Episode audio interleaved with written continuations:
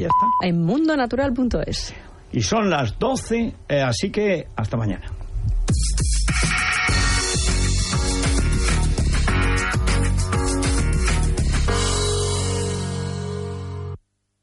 Mediodía, las 11 en Canarias. Es radio. Servicios informativos.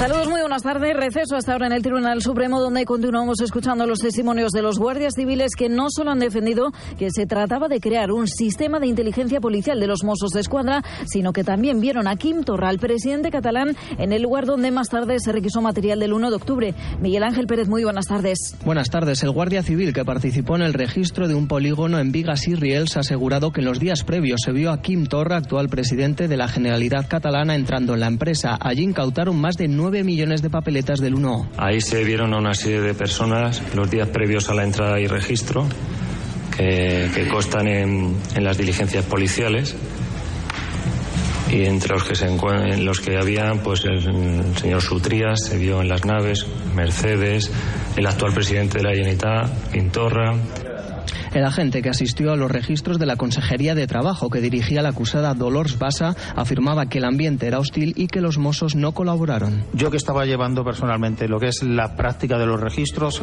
con nosotros no colaboraron, Mossos de Escuadra. Ahora, desconozco si el oficial que estaba al cargo de todo el dispositivo, tanto la unidad de policía judicial que hacíamos el registro como la unidad de seguridad, tenía algún trato de contacto con ellos. Continúan las declaraciones de más guardias civiles como testigos. Gracias, Miguel Ángel. Mientras tanto, en el Parlamento catalán se ha celebrado la sesión de control al gobierno de Quintorra con tensión a cuenta de su postura contraria, como saben, a retirar los lazos amarillos que continúan en los edificios públicos a pesar de la orden de la Junta Electoral Central de retirarlos. Esmeralda Ruiz. El gobierno de Torra ha dejado claro que hasta que no se pronuncie el defensor del pueblo no van a retirar ni uno solo de esos lazos de las fachadas de las consejerías ni del Palau. Informe del Síndic que hoy hemos conocido se está elaborando a petición del propio defensor del pueblo, Rafael Ribó, y no del presidente Torra. A la espera de las conclusiones, Torra ha evitado hoy entrar en este asunto y opta por seguir ganando tiempo, mientras la líder de la oposición en Cataluña, Inés Arrimadas, sí que le ha pedido explicaciones. No se esconda detrás del procesista mayor del reino, que es el síndic de Greujas, probablemente el mejor pagado. ¿Usted se cree que engaña a alguien con esto? ¿Usted se cree de verdad que esto le va a servir de algo? Lo digo, se lo vuelvo a repetir, que luego delante de los jueces se vienen ustedes abajo, se echan el muerto unos a otros, no se acuerdan, era simbólico. Yo solo le digo que basta ya de propaganda separatista en los edificios públicos.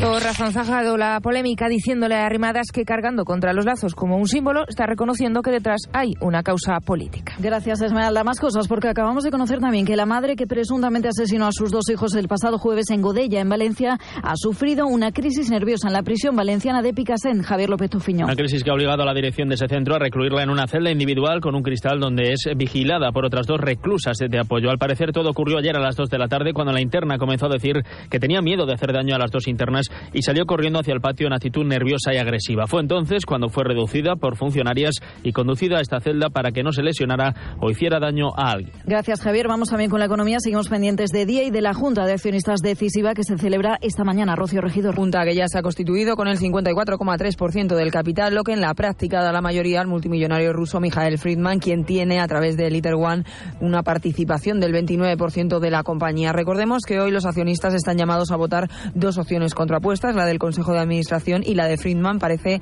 que teniendo en cuenta ese número de accionistas que han asistido finalmente será el multimillonario ruso el que consiga sacar adelante su propuesta, es decir, ampliación de capital por 500 millones de euros condicionada a la refinanciación de deuda y mantener la OPA. Gracias, Rocío. Y del exterior pendientes de Reino Unido porque la Premier británica baraja pedir una prórroga para el Brexit, mientras en Bruselas se ve complicada acordarlo cuando quedan nueve días para que finalice el plazo. Verónica Jorro. Si todo apunta a que May solicitará hoy esa prórroga por escrito, según Sky News, la Premier británica va a enviar una carta al presidente del Consejo Europeo, Donald Tusk, en la que solicitará esa prórroga corta de la aplicación del artículo 50 del Tratado de Lisboa, en el que es que es el que regula la salida de un país del bloque comunitario. Mientras el presidente de la Comisión Europea, Jean-Claude Juncker, ha asegurado que no cree que se vaya a conseguir cerrar esta semana un acuerdo para conceder a Reino Unido un aplazamiento. Dice Juncker que la Unión Europea ya ha hecho mucho para ayudar al Reino Unido a que apruebe el acuerdo del Brexit en el Parlamento y no puede dar garantías adicionales sobre ese texto. Gracias, Verónica. Nos vamos a marchar con esta información. Se quedan ya con la mejor programación local y regional. Más información en libertadigital.com. Todos los boletines en esradio.fm. Es, es radio.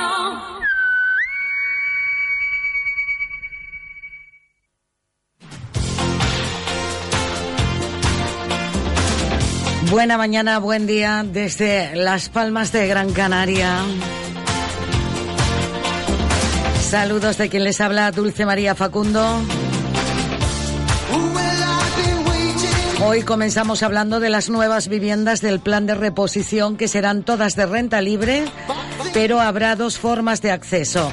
Una en la que se van a pagar los metros de más y otra en que se abonará entre 300 y 1.300 euros, pero que no se podrá vender en 10 años. Esa es una de las primeras de las dos modalidades. La más cara, el cambio de piso por piso es sencillo. El propietario paga a precio de mercado los metros cuadrados de más que tendrá la nueva casa. Así, pasar de una casa de 52 metros cuadrados a otra de 67 metros cuadrados podría suponer un desembolso en torno a los 12.000 euros, a un precio medio de unos 800 euros por metro cuadrado. Esta opción es más cara, pero no implica ningún tipo de restricciones y el propietario podrá hacer con su vivienda o local lo que considere, quedársela, venderla o alquilarla. En la segunda, para este caso de las reollas, la más barata, los vecinos tendrán que pagar 300 euros para una casa de 60 metros cuadrados con dos dormitorios. 1.000 euros para una vivienda de 67 metros cuadrados y tres dormitorios. Y 1.300 euros y el importe de cada metro cuadrado útil de más para pisos de 70 o más metros cuadrados de superficie. Y en este segundo caso, los vecinos se comprometen a no vender o alquilar la vivienda en un plazo de 10 años. En el supuesto de que se quiera vender antes, el Ayuntamiento de Las Palmas de Gran Canaria se reservaría el derecho de opción preferente de tanteo y retracto.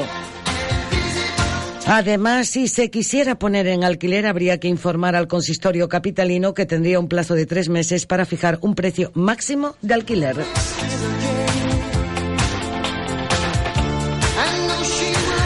Así se recogen en estos titulares. Según la plataforma vecinal Reollas Arapiles, el grupo de gobierno se ha comprometido a pasar esta propuesta por el filtro de la asesoría jurídica. Si obtiene el visto bueno, el documento se llevaría luego a pleno, probablemente al de abril, y se informaría a los vecinos. Wow, digo wow porque es la situación que se le presentan a los vecinos de las Reollas. Eso sí, todavía no me queda muy claro cómo quedaría la situación de los que son eh, propietarios de estas viviendas. A ver si podemos hablar con Marcos Hurtado, aunque tiene previsto tiene previsto una rueda de prensa y convocatoria hoy a las 12 del mediodía.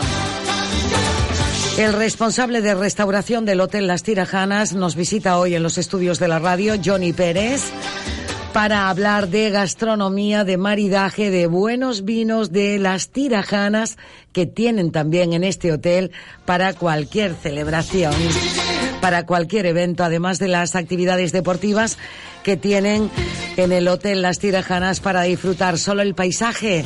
Ya es un éxito.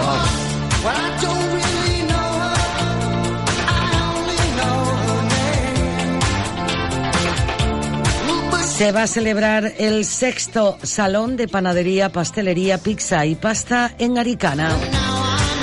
Está todo preparado para recibir a los invitados porque todo esto comienza en agenda el martes 26 de marzo y miércoles 27 de marzo.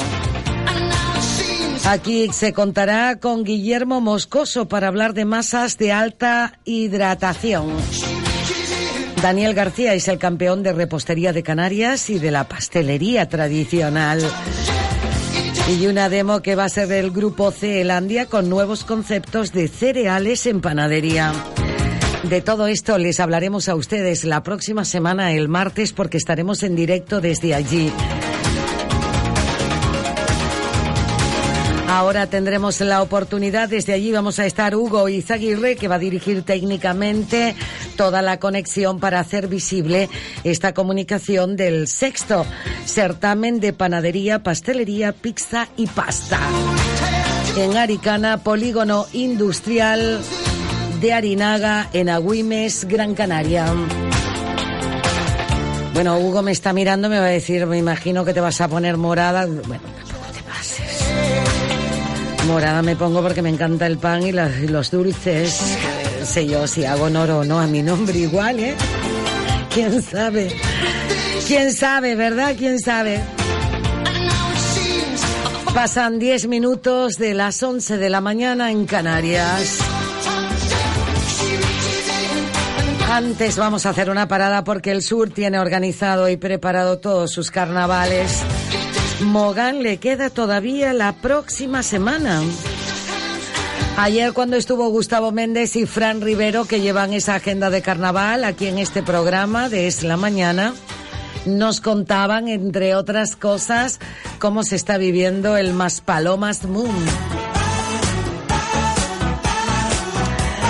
El sábado salen 120, 120 y pico carrozas.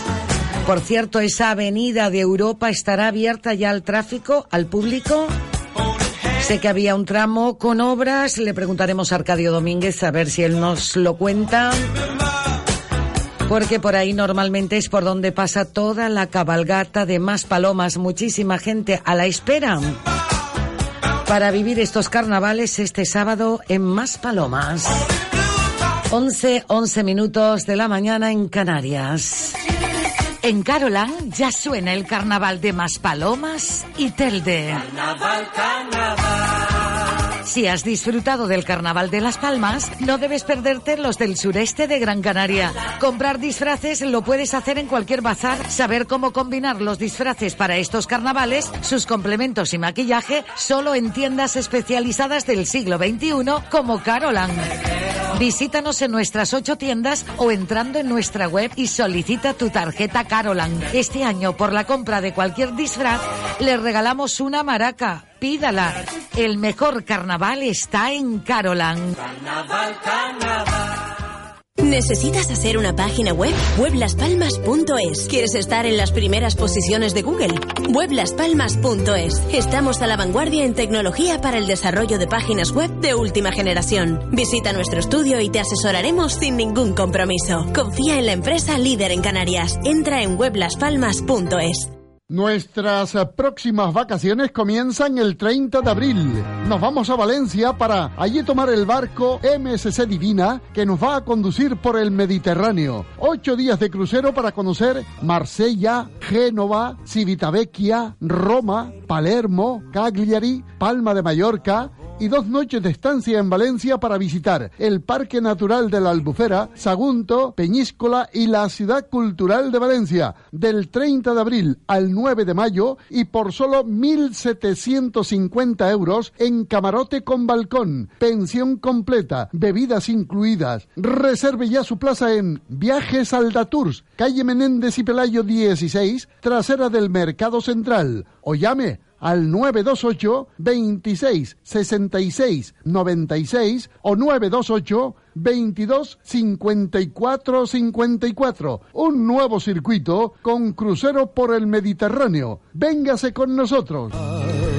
Las 11, 13 minutos de la mañana en Canarias. Arcadio Domínguez, buenos días. Buenos días, Dulce María. ¿Cómo está el tiempo por ahí hoy? Pues mira, sí, el tiempo está bonito, está bien, tenemos ahora mismo una sensación térmica de alrededor de 20 grados y yo creo que llegaremos a los 22, es todo lo que indica más o menos la tendencia de la temperatura. Y la sensación es muy buena, eh, hay está el, el cielo mayormente despejado, aunque nos dicen que hay posibilidad de polvo amarillo y bruma en algunas áreas de este sur. Eh, por esta zona de Maspalomas, pues mm, ahora mismo está el día es- espléndido. Fenomenal, que se prepare porque la cabalgata llega el sábado y creo que tienen cerca de 120 carrozas si no hay algunas más. ¿eh? Pues para que lo sepan nuestros oyentes, ayer abrieron, eh, no sé si, si lo hemos comentado alguna vez, la, esa avenida principal que se llama de la Unión Europea, por donde pasa la cabalgata, estaba cerrada por obra, un tramo, una parte de la avenida estaba cerrada por obras y el acceso era bastante complicado y nos teníamos que dar un rodeo enorme. Bueno, pues ya ayer se abrió, eh, me llevé una sorpresa enorme y ya está totalmente despejado y la obra de esa parte está acabada.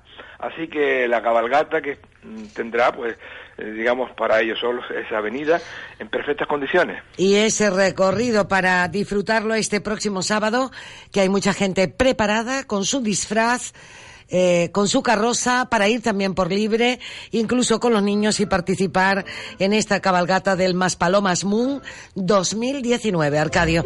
Bueno, vamos a echar un vistazo ahora a repasar los titulares de prensa porque el, el tema está hot, hot, eh, perdón, eh, como un horno. está muy bien expresado, sí. ¿Verdad? Yo Está, te- te- Es que calentito, calentito me suena más fuerte. Entonces, yo te- decir hot, hot, pues Sí. bueno, claro, quedaba así. entre las amenazas de la Junta Electoral Central a Torra, la actitud de Torra, esto es un comentario mío que te adelanto, y el, el clima caliente que tú también percibes, efectivamente te diré que desde primera hora de la mañana estoy aquí pegado a la pantalla viendo en directo por streaming el juicio del procés y hoy y ayer ya eh, están empezando a desfilar los guardias civiles y mm, realmente estamos hablando ya de una forma bastante hot pues de lo que es el, el digamos el pulso, el clima de lo que fue aquel día del del 1 de octubre de 2017, que es lo que se está juzgando ahora, pues a pie de obra, por así decirlo, o sea, en la primera línea los propios guardias civiles con las autoridades catalanas. Pero esto lo iremos viendo eh, según nos lo van sirviendo los medios de comunicación. Lo que estamos viendo esta mañana, pues saldrá mañana en el periódico. Y hoy estamos eh, comentando lo que salió ayer. Si te parece, vamos a, entrar ya de lleno en lo que son los titulares de la prensa de papel, como siempre me gusta a mí eh, señalar, porque es exactamente lo que hago. Hoy miércoles 20 de marzo de 2019 y comenzaremos con la prensa local. El Canarias 7 tiene como titular de apertura esta mañana Canarias sin estrategia real ante el cambio climático. La comunidad científica de las islas insta a oír el grito de la juventud para salvar el planeta y reclaman al Ejecutivo que las medidas recogidas en el papel se apliquen. Este es el tema del día para el Canal 7 y vemos, digamos, más información en la página 2 y 3, como es habitual. La foto de portada es para las obras que se vienen realizando en la playa de las canteras, consistente en la instalación de pavimento antideslizante. Esta es la novedad que sustituye a las pasarelas de madera en las zonas de duchas. Y en la página 20, con llamado en portada, también podemos leer que el Parlamento Regional, Parlamento Canario, tuvo que retrasar ayer el debate sobre el turismo vacacional y los polémicos cambios normativos que varios grupos quieren introducir en la ley de turismo. El Consejo Consultivo no ha emitido aún su informe, con lo que la votación sobre el texto aprobado en ponencia se queda para el último pleno de esta legislatura, que será la semana que viene, por cierto. Nos vamos para la provincia Diario de Las Palmas, titular a cuatro columnas. El Parlamento cuestiona el gasto de 3.800 millones en trenes. La Comisión de Transportes recomienda un análisis exhaustivo sobre una inversión que no garantiza la resolución de los problemas de movilidad, ni en Gran Canaria ni en Tenerife. El dictamen cuestiona la necesidad del gasto y los expertos consultados tienen dudas de que esos proyectos resuelvan los problemas de movilidad entre Las Palmas de Gran Canaria y Maspalomas o entre Santa Cruz de Tenerife y Adeje. También eh, tenemos información en página 4, con llamado en la primera página, cuatro columnas, detenida una mujer de 69 años por poner silicona en los labios a ocho vecinas en escaleritas. La policía la acusa de intrusismo, haciéndose pasar por médica jubilada, y ella niega la suplantación.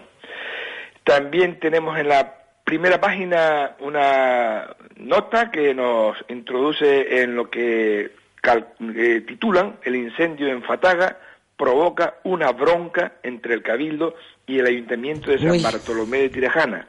El Parque de Bomberos de Tunte nunca se ha abierto en 21 años y se encuentra, dicen, en abandono total. Y el diario de aviso, nos vamos para Tenerife, el diario de aviso, mm, yo saco una información que viene en primera página, que son unas declaraciones de Jorge Marechal, eh, que ocupan prácticamente las cinco columnas. Eh, Jorge Marechal, presidente de Asotel, que es la Asociación Hotelera de Tenerife, La Palma, Gomera y Hierro, y nos dice este representante empresarial que Canarias debe tener una gran aerolínea de bandera. Ese es nuestro talón de Aquiles, afirma. Y también nos señala que Tenerife es la isla más completa turísticamente del archipiélago. Esta es la noticia más destacadas de, las portadas de esta mañana en la prensa local. En la prensa peninsular, pues ya más o menos siguiendo la tónica de los últimos días, vamos a, ver qué nos trae el país. El país esta mañana nos dice, titular de apertura, Torra lleva al límite su pulso al Estado por los lazos amarillos. El gobierno se ceñirá a lo que diga el defensor del pueblo catalán. La Junta Electoral se dispone a acudir al fiscal. Y el mundo. Torra juega con la Junta para no asumir la retirada de lazos. Desoye la última advertencia, mantiene los símbolos y dice que acatará solo lo que diga el síndic de Greuges, que es el defensor del pueblo catalán, un organismo autónomo que exactamente como tenemos nosotros en Canarias, el defensor del común. Otra noticia de portada, también hablando de este mismo asunto, es que los mozos, la policía catalana, tendrá que descolgar esos lazos y esos símbolos de los edificios oficiales si el presidente no obedece. Está claro que no obedeció porque ayer se venció el plazo. Información también servida por el mundo en primera página. Juicio del procés, esto que estábamos hablando ahora. Un guardia civil afirmó ayer como testigo en el juicio que la multitud intentó arrebatarle a uno de los manifestantes que él había detenido. Y también encontramos en, una entrevista en el periódico del Mundo esta mañana que trae en portada pues eh, una referencia de esta entrevista a Albert Boadella, un actor catalán muy conocido, y el título de la entrevista en la primera página es Con otro gobierno de Sánchez, Cataluña podría independizarse. Y si nos vamos para Cataluña precisamente, mm, repasamos la portada del periódico de Cataluña a cinco columnas esta mañana con foto de portada de la fachada del Palau de la Generalitat, ayer tarde, con la pancarta esa grande que tienen en la misma fachada, con el lazo amarillo gigante, y el titular, El sainete del lazo. Torra se resiste a retirar los signos como manda la Junta Electoral Central, pero sugiere que los quitará si lo pide el síndic. Ya explicamos antes lo que era el síndic. Y otra de las noticias destacadas en portada también en el periódico de Cataluña esta mañana se refiere a la jornada de ayer en el juicio del procés y nos dice, según la visión de este periódico, guardias civiles declaran como testigos y relatan episodios de violencia y terror. Y también es noticia de primera página, a cinco columnas, Vox defiende la venta libre de armas y su uso en defensa propia. Abascal reclama una reforma legal que garantice el acceso de la población a pistolas y rifles.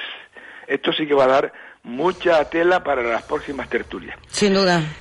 Sin duda ninguna, Dulce María. Termino con la vanguardia. Foto de portada, también ocupando prácticamente casi toda la portada de la fachada de la Generalitat y el pie de foto sin movimiento en el Palau de la Generalitat una decena de personas se acercaron ayer a la plaza de San Jaume para comprobar que el lazo amarillo aún estuviera en la fachada de la sede del gobierno.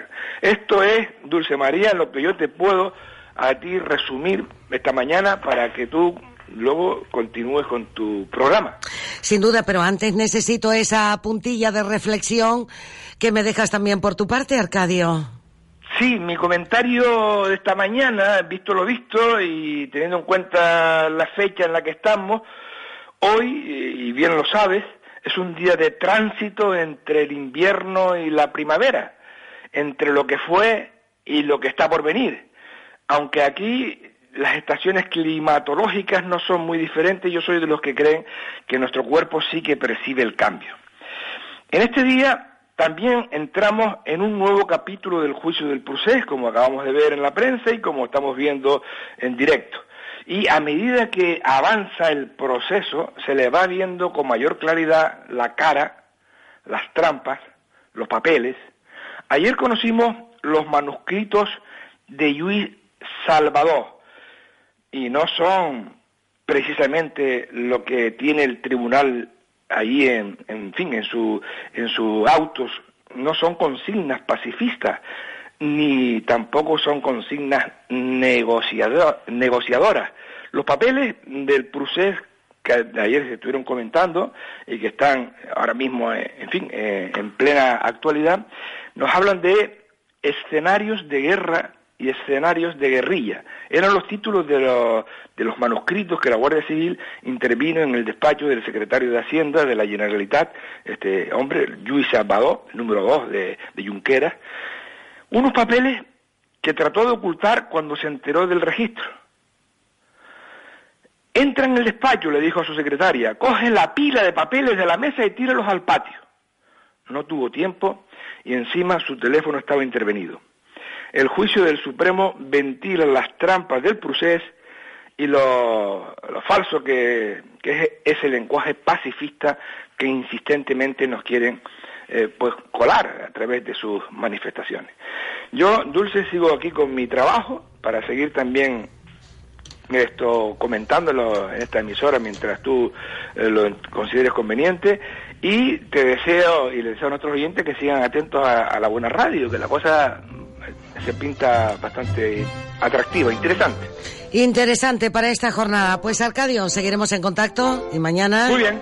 Seguiremos repasando también la actualidad, que es lo que hacemos aquí cada mañana en esta nuestra comunicación. Un saludo, buen día. Un abrazo, buen día. Gracias, saludos.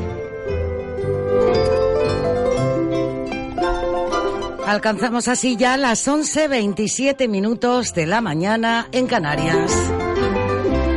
Francisco Pérez está en directo con nosotros. Enseguida vamos a estar con él para hablar de más palomas, para hablar de Gran Canaria y para hablar, como no, de su candidatura de Unidos por Gran Canaria a la alcaldía de San Bartolomé de Tirajana. En unos minutos estaremos con él en este directo. ¿Quieres disfrutar de las mejores carnes ibéricas? En la jamonería de la Quinta disfrutarás hasta final de mes de las jornadas ibéricas del cerdo de bellota. Selección de los mejores jamones de bellota, las más selectas carnes ibéricas traídas desde Jabugo de la prestigiosa firma Flor Sierra de la Aracena. Vinos de diversas denominaciones de origen. Recomendamos Monasterio de los Olivos, un crianza de cepas centenarias que no le dejará indiferente. En la jamonería de la Quinta, la mejor calidad una magnífica presentación a buen precio. Estamos en Mesa y López 70 y en Cano 1. La jamonería de la Quinta. Disfruta con todos tus sentidos. En Carolan ya suena el carnaval de Maspalomas y Telde. Carnaval, carnaval. Si has disfrutado del Carnaval de Las Palmas, no debes perderte los del sureste de Gran Canaria. Comprar disfraces lo puedes hacer en cualquier bazar. Saber cómo combinar los disfraces para estos carnavales, sus complementos y maquillaje, solo en tiendas especializadas del siglo XXI como Carolan. Visítanos en nuestras ocho tiendas o entrando en nuestra web y solicita tu tarjeta Carolan. Este año, por la compra de cualquier disfraz, le regalamos una maraca Pídala. El mejor carnaval está en Carolan. Carnaval, carnaval. Nuestras próximas vacaciones comienzan el 30 de abril. Nos vamos a Valencia para allí tomar el barco MSC Divina que nos va a conducir por el Mediterráneo. Ocho días de crucero para conocer Marsella, Génova, Civitavecchia, Roma, Palermo, Cagliari, Palma de Mallorca y dos noches de estancia en Valencia para visitar el Parque Natural de la Albufera, Sagunto, Peñíscola y la Ciudad Cultural de Valencia, del 30 de abril al 9 de mayo y por solo 1.750 euros en camarote con balcón, pensión completa, bebidas incluidas. Reserve ya su plaza en Viajes Aldatours, calle Menéndez y Pelayo 16, trasera del Mercado Central, o llame al 928 26 66 96 o 928 22 54 54. Un nuevo circuito con crucero por el Mediterráneo. Véngase con nosotros.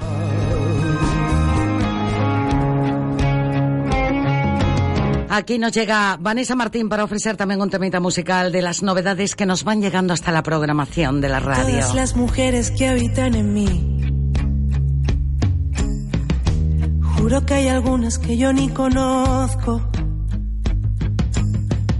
Inevitablemente ya me acostumbré a dejarle a la izquierda lo que no controlo. Dices que hace un año que no estoy aquí. Acaba de caer un jarro de agua fría en este túnel nadie nos podrá escuchar. No hay cobertura de tu boca, la mía. Inventas una excusa más y te lamentas. Mi lector de ojos no te encuentra, como si que encuentra tu intención. Accedes a mi manual de tú no puedes. Detectas el fallo y te me creces vas al rojo ganador, vas al rojo ganador.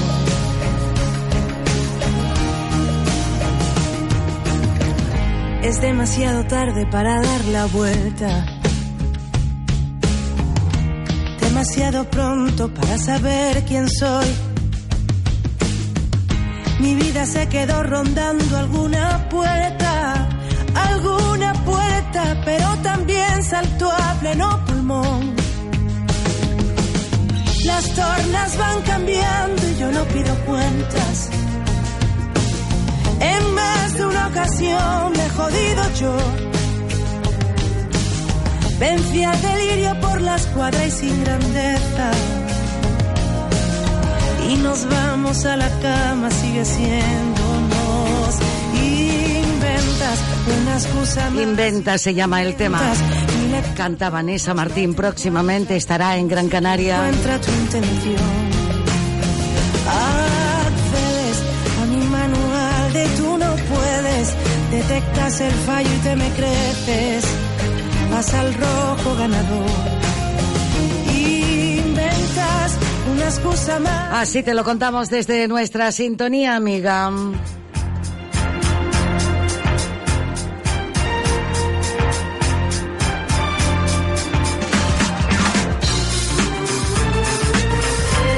Francisco Pérez, saludos, buenos días, bienvenido. Muy buenos días, muchas gracias. Más conocido por Paco, permíteme que te diga Paco Pérez. Por supuesto. Porque estoy segura que la gente y los vecinos de San Bartolomé de Tirajana. Así me conocen. Así te conocen y además te conocen también como médico, que es tu profesión, Paco. Efectivamente. Compatibilizo la parte política con, con la profesión, que es lo que más amo dentro de las posibilidades mías de, relación social, ¿no? Eh, ejercer esta profesión que, tanto me encanta y me gusta. Yo le contaba a los oyentes justo ahí en la cabecera eh, que nos visitabas hoy en los estudios para repasar un poco la actualidad de San Bartolomé de Tirajana.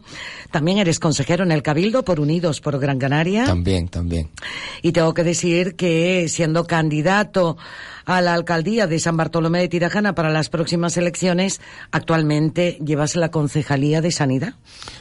Sí, efectivamente, parece ser que son muchas cosas, pero que vamos llevando como, como podemos, ¿no? La verdad es que, que es gratificante ejercer la política, gestionar, solucionar los problemas de los vecinos, plantearles propuestas de trabajo, llevar un área tan bonita como es la salud pública, que muchas veces es una gran desconocida para los vecinos, porque se hacen muchas cosas de este, la actividad propia de los técnicos que, y que no, que no es palpable a nivel de, de, visibilización por parte de los vecinos. Eh, pues nosotros supervisamos que nuestras aguas abasto estén en condiciones, supervisamos que nuestras aguas de baño estén en condiciones, que nuestro medio ambiente, nuestro municipio esté en condiciones, ¿no? Y además de realizar un, un papel muy importante en un área que creo que ha marcado una gran diferencia desde que nosotros estamos gestionando esa, esa concejalía que es la sanidad animal en San Bartolomé Tirjana, eh, de pasar a no tener prácticamente ningún tipo de infraestructura, a ser casi un referente eh, en muchas de las actividades de sanidad y bienestar animal en Gran Canaria, ¿no? Tenemos un centro de estancia estable ya para los animales,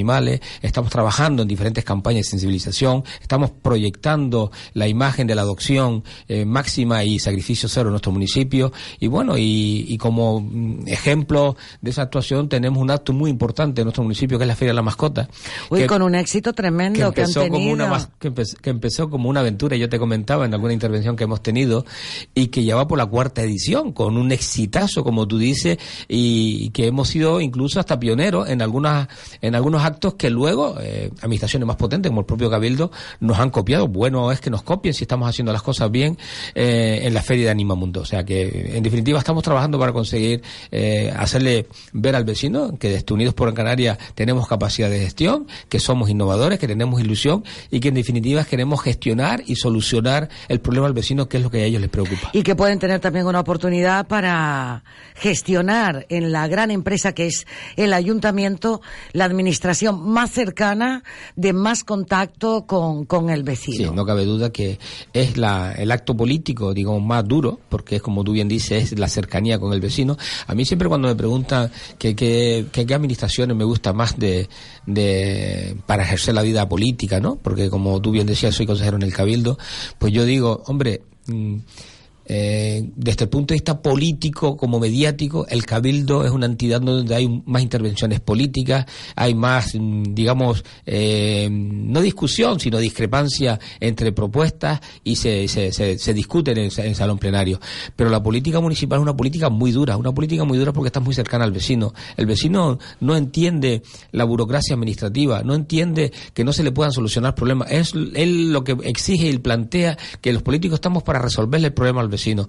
Y muchas veces se lo manda en nuestras manos poder ejercer esa actuación con la rapidez que nosotros queremos y eso pues genera cierta incomodidad en el vecino y por eso te digo que es una, es una política cercana al vecino, pero muy dura para aquellos que, que ejercemos día a día en la concejalía. Además, ustedes están en el municipio más rico de Gran Canaria. Bueno. No quiero decir de Canarias, pero hay veces que se suele decir aquello, los votos están de San Fernando hacia arriba y la, la infraestructura económica de, de, de ese PIB, de ese Producto Interior Bruto, está de Sa- San Fernando hacia la costa. Se hace difícil, me imagino, gobernar a este nivel, Sí. pero se puede gobernar para ofrecer a la ciudadanía, a sus vecinos y también a quienes nos visitan, ¿eh? Tenemos que no cabe duda. Muchas veces los residentes nos achacan que nosotros pensamos más en actuaciones en la parte turística y, y, y- y- a veces tienen razón en ese, en ese, aparta- en ese apartado. ¿no? Claro, nosotros- es que el vecino a lo mejor lo que aprecia es que parece que solo trabajan para los Es- turistas. Efectivamente. Y nosotros planteamos dentro de nuestro proyecto de trabajo de Unidos para,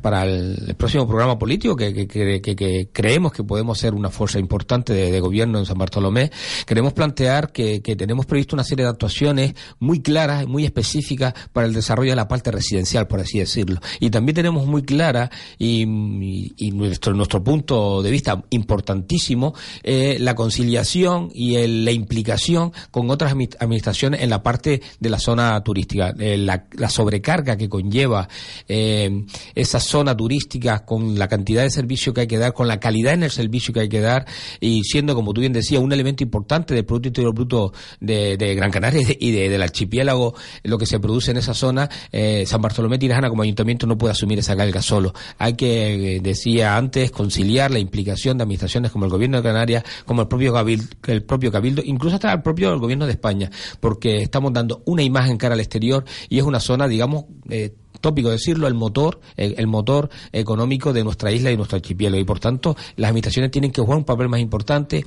y evitar los rifirrafes que hasta ahora han, habido de que si son presidentes de un color político en ambas administraciones eh, diferentes unos de otros, pues genera cierto conflicto de colaboración, como últimamente hemos visto en los medios de comunicación y así se ha escenificado. ¿no? Nosotros partimos de la base que hay que dejar las mm, empatías personales a un lado y sentarse en una mesa, buscar la resultado y la ejecución de lo mejor para, para cada momento, para cada proyecto que se esté trabajando. Paco, en esos días, Paco Pérez, eh, que es concejal en el Ayuntamiento de San Bartolomé de Tirajana, consejero en el Cabildo y candidato a la alcaldía de San Bartolomé por el Grupo Unidos por Gran Canaria. Paco, denunciabas en estos días relacionado con el turismo eh, sobre todo el tema de la pasividad del cabildo ante el descenso de turistas cuando has puesto pues el Reino Unido, Alemania, los escandinavos y el Brexit. Sí, pues me- es que lo, que lo que le comentábamos en varias eh, ocasiones eh, en preguntas a la consejera de turismo del, del Cabildo Insular, porque la veíamos muy tranquila, la veíamos con una pasividad enorme a lo que nosotros estamos viendo que se nos avecinaba, ¿no? Y que ahora mismo estamos en ese momento. Un descenso importante eh, previsto del turismo de alemanes, un Brexit que podría ser un Brexit duro, con lo cual podía condicionar la visita de turistas ingleses y- y una crisis en el sector que estaba ya generando unas dudas importantes, como eh, las líneas aéreas que han quebrado últimamente, como Germania, que también condiciona eh, la situación. Y ahora tenemos los famosos Boeing, que también a Norwegian le está generando un problema de traer o conseguir mm, vuelos charter para traer a nuestra isla turista. Ya lo, lo- se lo alentábamos y así se lo decíamos la- a la consejera, la cual pues mostraba una pasividad enorme y nosotros no entendíamos cuando ya había unos indicadores, ya este el foro de turismo de Maspaloma, el foro internacional de turismo, ya se preveía una caída de casi un 16%, que ha sido más. Y esto nos preocupaba, nos preocupaba porque no se estaban tomando medidas de buscar eh, en destino, eh, digamos, mm, eh, para poder sustituir este tipo de turismo, se estaba, mm, digamos, mm, centrando prácticamente en el turismo peninsular, que no somos competitivos con respecto a Tenerife, quizás por una mala política nuestra de promoción, y nos preocupaba la situación, y en estos días, hablando con diferentes hoteleros, también estaban muy preocupados, incluso algunos de ellos que tenían previsto grandes inversiones para remodelar su, su, su hotel, pues se lo están planteando ante la incertidumbre que está generando este mercado nuevamente. Y creemos que por una dejadez, por una pasividad y una falta de previsión por parte de la Consejería de Turismo. Y la Cabildo. necesidad, y la necesidad, Paco, de, de crecer también en hoteles de, de Claro. cuatro y de cinco estrellas. Eso- Hay suelo ahí Claro. retranqueado, ¿no? Hay, hay un tema importante por la famosa moratoria que hizo el gobierno autonómico. Eh, Tenerife fue mucho más lista que nosotros y nosotros, como siempre, vamos la parte de atrás de la guagua, por así decirlo, ¿no? No tuvimos la capacidad de solicitar los permisos para esos hoteles de cuatro estrellas y eso ha condicionado que no se construya ningún hotel de cuatro estrellas en muchos años, que es un tipo de establecimiento que, que demanda el turismo actual. Hoy el turismo actual prefiere venir a los hoteles más que a los complejos de bungalows, apartamentos, por las condiciones, las comodidades, lo que le ofrece. Y nosotros tenemos en un proceso de retraso en este aspecto importante en, nuestro, en nuestra isla. Tenemos también un abanico, que lo has dicho, importante a nivel deportivo por nuestra climatología. Pero también has pedido que hay que ir juntos de la mano con el Cabildo para buscar estrategias y sinergias Totalmente. que ayuden a promover. ¿Qué pasa, por ejemplo, cómo ves el tema del beril? Que ha estado también ahí, El- si el- salía, el- no salía. El, CIAMPAR ha sido un ejemplo de la, de la escenificación de las diferencias políticas entre dos, mm, presidente del Cabildo y presidente del el alcalde de Pero, nuestro- pero fíjate, Paco. Coincidirás conmigo que diferencias políticas, ¿quién lo sufre? ¿El sector empresarial? ¿La Y- creación de empleo? Exactamente, y poner en riesgo inversiones. También hay que decir que eh, esto lo ha aprovechado el promotor. También hay que decirlo, ¿no? Porque las cosas hay que poner en las mesas como tal. Eh, hay una serie de, de, de- de retraso en, en esa licencia por una discrepancia entre lo que el promotor entendía que él tenía que asumir y lo que entendía que, que debía asumir la administración, ¿no? Y nosotros, como así lo, lo hemos hecho saber en diferentes notas de prensa, en, en el propio pleno del Cabildo y en el propio pleno del Ayuntamiento de San Bartolomé de Tirajana, nosotros no podemos saltarnos informes técnicos donde dice que el promotor tiene que cumplir una serie de requisitos así establecidos, porque si lo hacemos los políticos, eso eh, eh, está castigado por, por la ley, ¿no? sí, y eso sí, no lo podemos hacer. Entonces, em, eh, esa controversia pues se ha aprovechado un poco para mm, presionar a las administraciones para intentar buscar una solución eh, quizás en las condiciones que quería el promotor. Al fin, parece ser que las aguas están volviendo a su cauce, ya el promotor ha llegado a una serie de acuerdos con el ayuntamiento y prácticamente están sobrestadas todas las diferencias. Al final reconoce que tiene que la distribución o las compensaciones que tiene que dar la administración municipal es la que es y estamos en, en el segundo paso de la gestión urbanística que tras varios proyectos, informes que tienen que presentar, eh, pues no creo que haya ningún tipo de problema por parte de la administración municipal para dar la licencia de, de obra. Y toda esa oferta de, de ocio, de servicio, de gastronomía, San Bartolomé, más palomas. Hay que, hay que y Gran desarrollarla. Hay que Canaria. desarrollarla.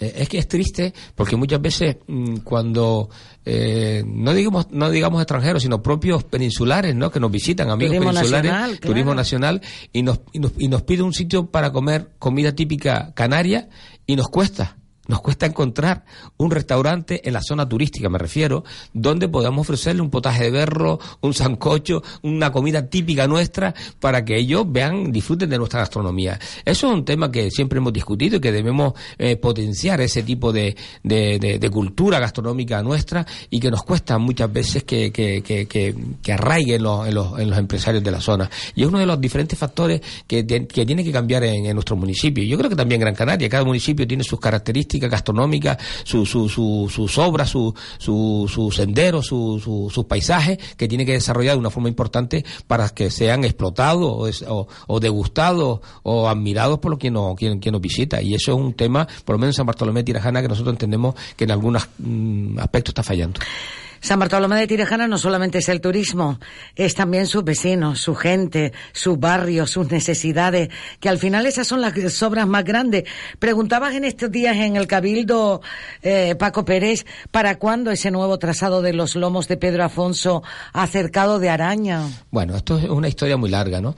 Es una carretera que tiene unas condiciones turísticas preciosas, una carretera que tiene unas posibilidades para el cicloturismo y el turismo rural y el senderismo espectaculares que pasa por mm, parajes protegidos o de especial protección y que eh, con motivo, pero que es una carrera, una carretera que está en unas condiciones lamentables, por lo menos los primeros kilómetros de la zona, digamos, de la ciudad ah, de San Fernando a, la zona del tablero hacia, hacia, hacia Chile, los primeros kilómetros de una seguridad, sobre todo cuando llueve y el firme no es adecuado. Los vecinos nos, nos propusieron en su momento de la zona que por qué no se valoraba un nuevo trazado, eh, aprovechando el proyecto del, del embalse Chirasoria, del salto de agua Chirasoria, que se iban a hacer unas actuaciones importantes y podíamos aprovechar para cuando se desarrollara ese proyecto hacer un nuevo trazado que nos íbamos a ahorrar eh, pues casi nueve kilómetros aproximadamente y además se conseguía una carretera con una mayor seguridad. Se llevó una moción al Cabildo y con una importante presencia de vecinos afectados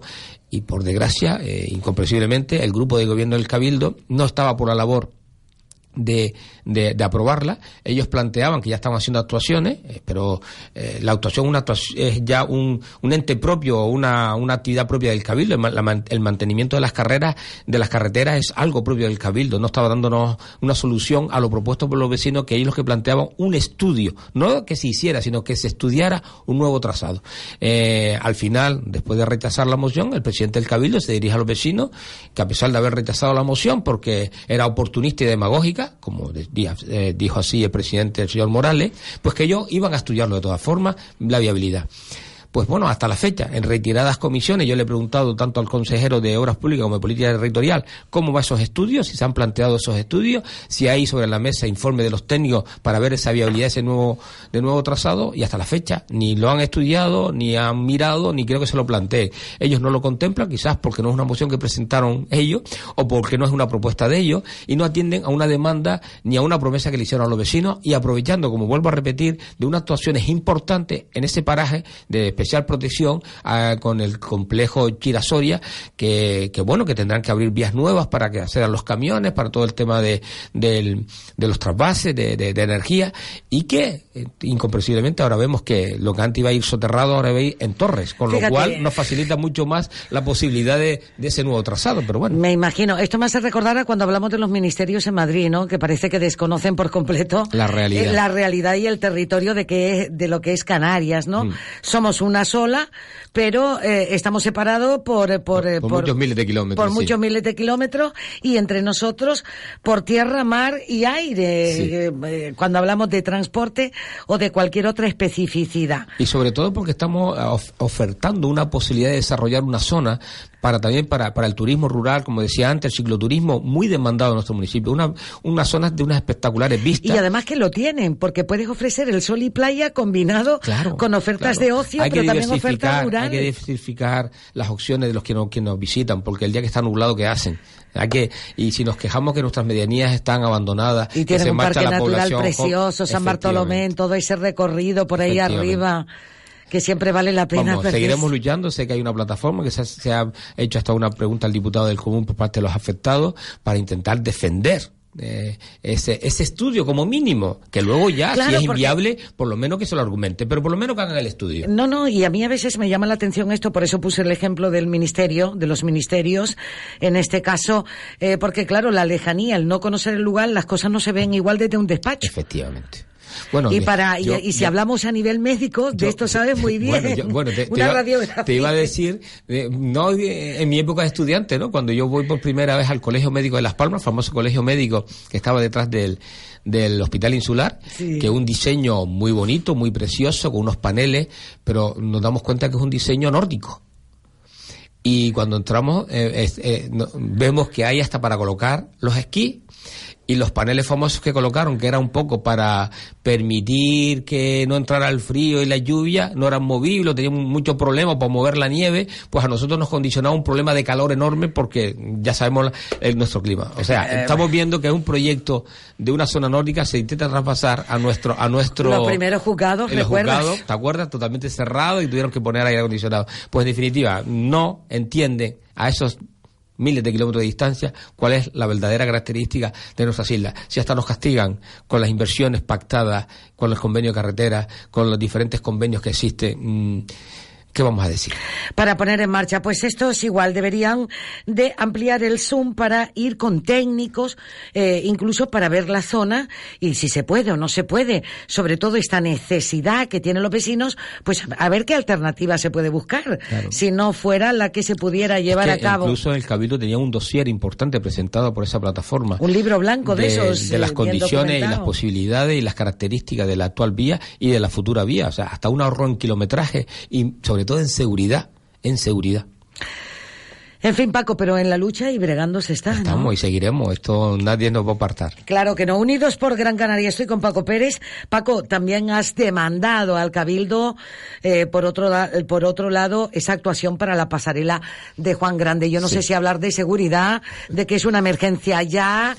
Eh, Bueno, ya, ya ¿Qué es eh, esto? eh, la, la pasarela Juan Grande es un tema ya mm, también que se alarga en el tiempo. Ya este el año pasado nosotros estábamos preguntándole por las actuaciones en el mantenimiento de esa pasarela, pues no estaba muy clara si era competencia cabildicia o competencia del gobierno mm, autonómico. Al final es el cabildo el que ha asumido esas competencias, en propias palabras del señor Ángel Víctor Torres, y sacaron un concurso para todo ese mantenimiento. Pero lo que el tema es que se ha alargado en tiempo, y estamos en el 2019, y ayer mismo en la comisión informativa le volví a preguntar y sí, me contesta por las actuaciones que tienen previstas en otras pasarelas, pero no para la pasarela de Juan Grande, que ya me contestará, me imagino, por escrito cuando ellos tienen empezado a actuar.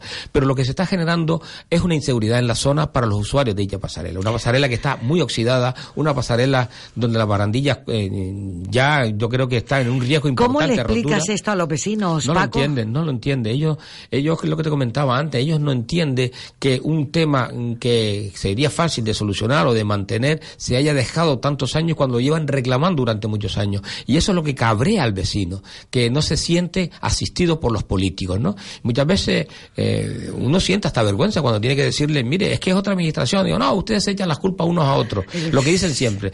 Y tienes que asumir la parte alícuota que te corresponde de, de- de culpa, ¿no?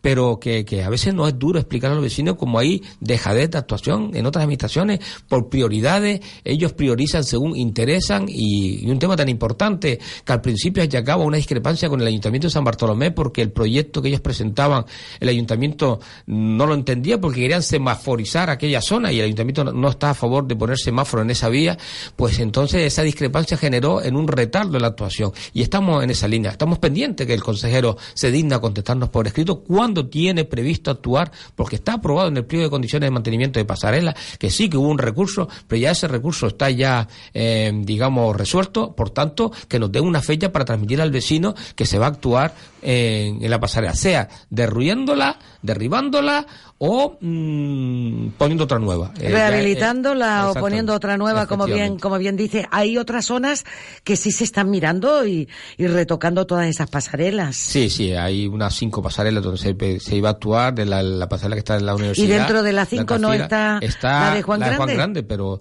eh, ellos son los que marcan las prioridades. Quizás la prioridad ahora mismo es actuar en Las Palmas porque en la época que estamos política le consideran que pueden tener más rédito. Paco invita sur- al consejero, invita al consejero que vaya allí y lo Pues vea.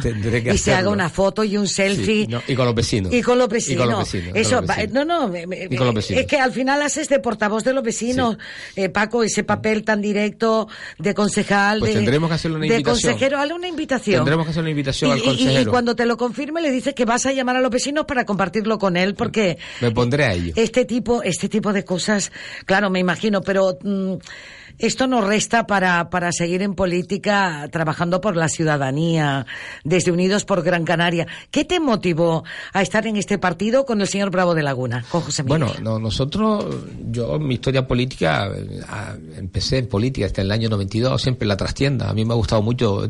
Con las Olimpiadas. Sí, mucho la- inquietudes sociales, in- inquietudes deportivas. Bueno, mi mujer siempre me decía que era un culo desinquieto y porque no paraba en casa, siempre estaba implicado en diferentes organizaciones y asociaciones. Y siempre he estado trabajando en la trastienda, ¿no? Y de repente, en, una época determinada, Nardi Barrio se dirige a mí, no sé, hay que preguntarle a Nardi cómo consiguió mi teléfono, que ella es experta en, localizar a, personas y, y convencerlo para que se implique en la vida política, para que asumiera la representación de compromiso por Gran Canaria en San Bartolomé de Tirajana. A partir de ahí empezó los primeros pasos políticos al frente de una organización y en las primeras elecciones eh, como compromiso en San Bartolomé, un sitio muy complicado a la hora de, digamos, del juego electoral, pues sacamos dos concejales que fue un verdadero éxito para compromiso. A partir de ahí el devenir de la política nos lleva en un momento determinado a una situación que nosotros entendíamos de auténtica castigo y desequilibrio económico y de infraestructura con Gran Canaria. Y apareció la figura de José Miguel Bravo de Laguna, eh, porque por defender Gran Canaria fue defenestrado de su partido, la posibilidad de organizar una coalición electoral para concurrir conjuntamente en las elecciones donde defender los intereses de Gran Canaria, que por fin Gran Canaria tuviera un partido que gritara y peleara defendiendo sus derechos sin menoscabar y sin buscar eh, conflicto con, con- con otras islas. Y nos presentamos la famosa coalición de Unidos por Gran Canaria, la cual tuvo un buen resultado electoral, con cuatro consejeros en el Cabildo, consejeros en Las Palmas, volvimos a repetir resultados en San Bartolomé, en, Telde. en definitiva, vimos que el, mensaje escaló y eso transformó que en un congreso, pues los diferentes partidos, salvo Ciuca, se confluyeran y formaron el Partido Unidos Gran Canaria y nos integráramos en esa fuerza política. Y ahí estamos trabajando por defender los intereses de Gran Canaria, pelear porque Gran Canaria vuelva a tener su lugar importante que le corresponde en este archipiélago y gritar cuando hay una causa injusta con nuestra isla y defenderla para que se regularice y se, y se, y se vuelva a la normalidad, por así decirlo. Paco Pérez, Francisco Pérez es candidato a la alcaldía de San Bartolomé de Tirajana por Unidos por Gran Canaria. Actualmente es también consejero en el Cabildo por Unidos por Gran Canaria y es concejal de Sanidad en el municipio de San Bartolomé de Tirajana. No me puedo despedir de ti, Paco, si no damos una pincelada al alquiler vacacional.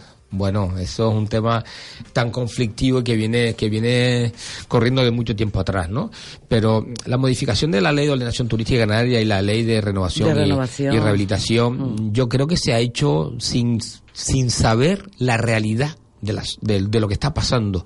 Hay administraciones, y yo me refiero en el caso de San Bartolomé Tirajana, que durante ven- 20 años, tanto por, por, por las actuaciones de turismo y por parte de la propia administración municipal, se ha permitido ciertas circunstancias, ¿no? Se ha permitido la residencialización, se ha permitido la explotación muchas veces incontrolada por explotadores que han llevado a un desencanto a los propietarios y de repente sacan una ley donde de la noche a la mañana te prohíben vivir en las zonas turísticas, te prohíben poder tú alquilar o explotar tu, tu, tu búngalo y que tiene que ser unidad de explotadora. Esto genera un conflicto social importante porque hay una realidad que tenemos que sopesar y esa realidad es que hay gente que ha vendido todas sus propiedades y tiene su única residencia en un búngalo, un apartamento en una zona turística porque nadie le había dicho que, eso no, no, no, lo podía hacer y, y, le está condicionando ya un problema, pues, digamos, de estrés y de ansiedad porque hay unas sanciones muy duras, hasta casi 300.000 euros eh, eh, al caso. También aquellos que se adaptan a la nueva situación, a la realidad del tipo de turismo que hay hoy a través de las tecnologías, con el alquiler vacacional, alquilando su eh, dentro de la legalidad su, su, su, su propiedad, pues ahora le, le, le, prohíben esa, esa explotación. En definitiva, una serie de condicionantes que nosotros entendemos que es de espalda a la realidad. Nosotros sí estamos, eh, por supuesto, de acuerdo porque eh, se regule el alquiler vacacional, se regule la residencialización, eh, es fundamental, pero no de la forma que se ha hecho eh, a última hora, de prisa, corriendo y por ley. Yo creo que hay que sentarse, ver la idiosincrasia, la sectorización de los diferentes, eh, digamos, mm, sectores turísticos para ir actuando progresivamente y buscando soluciones a lo, a lo que la Administración ha generado. Paco Pérez, gracias por estar esta mañana aquí en la radio, repasar la actualidad de San Bartolomé de Tirajana y otros temas también importantes para la ciudadanía. Recuerdo, Paco, candidato a la alcaldía por Unidos por Gran Canaria a San Bartolomé de Tirajana. Así es, allí estaremos peleando por alcanzar el objetivo de gobernar en nuestro municipio, un municipio muy importante para Gran Canaria y para los vecinos de, San Bartolomé, ofreciendo un proyecto entendemos que ilusionante, un proyecto que queremos que tenga un componente social importante y que sea del agrado a, de las propuestas que pronto haremos públicas del proyecto Unido por Gran Canaria para San Bartolomé de Tirajana. Un saludo, Paco, gracias por haber estado aquí a en los usted, estudios de la radio. Ha sido un auténtico placer. Estaremos en contacto. Buen día, gracias. Buenas tardes, volvemos al Tribunal Supremo donde ha comenzado a comparecer el agente que investigó los correos electrónicos del consejero investigado en este caso del proceso separatista Joaquín Ford. Miguel Ángel Pérez, muy buenas tardes. Buenas tardes. Joaquín Forn aseguró que asumiría todas las consecuencias de su cargo y que el referéndum ilegal del 1 de octubre se celebraría sí o sí. Así lo desvela el Guardia Civil que investigó sus correos electrónicos. Él en todo momento eh, siempre se refería al referéndum del 1 de octubre como una mm, eh, como una votación eh, normal, totalmente totalmente legal pero incluso decía que en el caso de que hubiera contradicciones, pues no le cabía ninguna duda de que eh, iba a prevalecer la legalidad catalana. Ford incluso buscaría la cuadratura del círculo para evitar el desacato. ¿Cómo hacer para, por un lado, no desacatar esas, esos mandatos judiciales o del fiscal y, por otro, eh, ya que no se planteaba otra opción, eh, que era la celebración del referéndum ilegal, pues que habría que estudiarlas y que si había que buscar la cuadratura del círculo, pues que la buscarían. El Guardia Civil continúa su declaración. Gracias, Miguel Ángel. Más en Crónica de Tribunales, porque el Constitucional acaba de confirmar también la suspensión como cargo público del fugado Puigdemont, Javier López Tofiño. De esta forma, el Tribunal Constitucional acuerda denegar la petición del expresidente de Cataluña, fugado de la justicia, de suspender cautelarmente la decisión del Supremo que le impide ejercer un cargo público. Por cierto, que en un segundo auto, el Constitucional también deniega la petición de los procesados Josep Rull y Jordi Turul de suspender por falta de imparcialidad el proceso penal en el Supremo por el eh, proceso independentista. Destacar que ambos autos se han aprobado además por unanimidad. Gracias, Javier. Seguimos pendientes también de la Junta de Accionistas de Día, en la que finalmente parece que el empresario multimillonario ruso Mijamil Friedman va a hacer valer su mayoría. Rocío Regidor. Ya que la asistencia en esta Junta ha sido de las más escasas que se recuerdan, apenas 54,3% del capital, por lo que Friedman con un 29% de las acciones tendría mayoría. A las puertas de la Junta, que se celebra a esta hora en la Casa de América en Madrid, ha habido protestas de trabajadores y también de sindicatos. Dentro de la Junta ha tomado la palabra el actual responsable de la empresa que ha lanzado la OPA, Estefan Ducharme, durante su intervención ha pedido el voto al resto de accionistas para su ampliación de capital de 500 millones de euros. Apoyar el plan de rescate integral del One Retail y mantener así la posibilidad de aceptar la OPA voluntaria del One Retail o apoyar las propuestas del Consejo de Administración de Día que, de llevarse a cabo, pueden provocar la retirada de la OPA del One Retail. Fuera de nuestras fronteras acabamos de conocer también que Bruselas impone a Google una tercera multa de 1.490 millones de euros por abuso de posición dominante. Verónica Jorro. En este caso lo hace porque el gigante tecnológico impone restricciones a terceras páginas web en el mercado de publicidad online a través de su plataforma AdSense for Search. Se trata de la tercera sanción que se le impone a Google, aunque también es la más baja. En julio de 2018 impuso una multa de 4.340 millones de euros por las restricciones que aplicaba a fabricantes de móviles y tabletas con Android y un año antes otra de 2.420 millones por favorecer a su servicio de comparación de precios Google Shopping. De esta forma, el montante total de las tres multas impuestas a Google por el Ejecutivo Comunitario asciende a 8.250 millones de euros. Sin embargo, la multinacional estadounidense ha recurrido ante la justicia europea las dos anteriores. Gracias, Verónica. Un titular más que nos deja la información del resto del mundo. Sepan también que las riadas de la región de Indonesia de Papúa han dejado ya más de 100 muertos y 160 heridos y que se cuentan ya 10.000 desplazados en esta zona. Con esta información nos vamos a marchar. Todo esto y mucho más, como siempre, en Es Noticia con Juan Pablo Polvorinos. Más información en libertadigital.com. Todos los boletines en esradio.fm.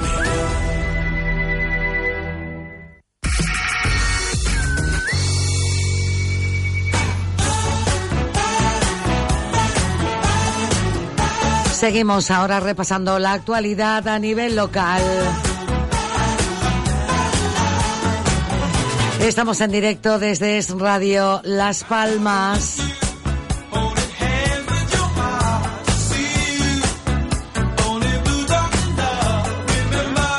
Aprovechamos para recordarte que Steel Concert interpretará las obras de reconocidos autores del barroco en el decimocuarto Festival de Música Religiosa que se celebra en Canarias y que vas a tener un encuentro de entrada gratuita en la iglesia de Santo Domingo, aquí en Las Palmas de Gran Canaria, este viernes 22 de marzo a las 8 de la tarde. La formación va a tocar piezas de compositores europeos como André Campra, Joaquín García, Johann Sebastián Bach y José Pradas. Recuerda, en Vegueta, en la iglesia de Santo Domingo, este viernes, pasado mañana, a las 8 de la tarde. La playa de las canteras iza las banderas de accesibilidad y gestión ambiental 2019 y lo hará mañana a las 12 del mediodía con el concejal de Ciudad de Mar, José Eduardo Ramírez.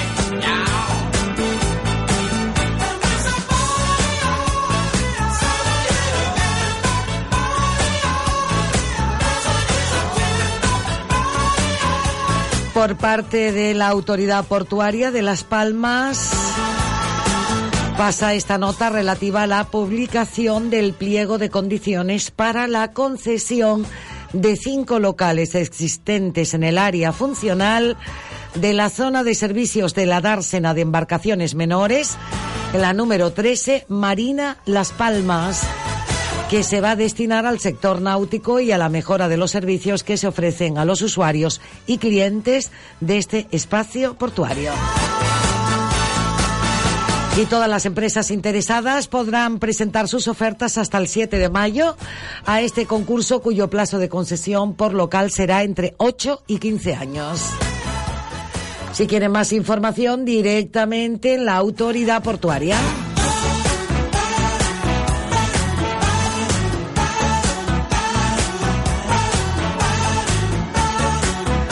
El Cabildo de Gran Canaria inicia en tres semanas obras de regeneración de la Gran Canaria 1 y 2 por 6 millones de euros que precisarán 200 operarios y 40 técnicos.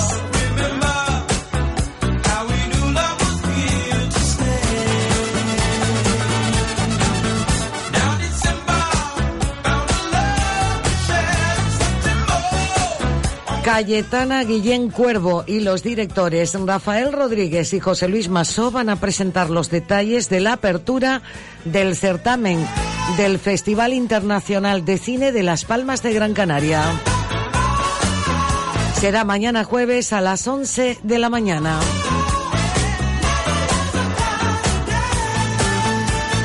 Y contarles que el carnaval tradicional en la Plaza de Pino Seco en Arguineguín será este viernes 22 de marzo con baile, comparsas, parrandas y la participación de usuarios y trabajadores del Centro para la Autonomía Personal de Mogán.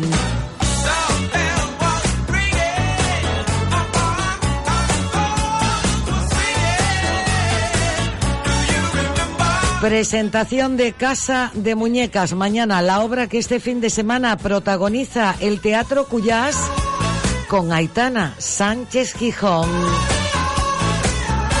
Los actores Roberto Enríquez, Vis a Vis, Hispania y María Isabel Díaz, Volver a Vis a Vis, presentan en rueda de prensa Casa de Muñecas 2, la obra que este fin de semana se protagoniza en el Teatro Cuyás junto a Aitana Sánchez Gijón y Elena Rivera.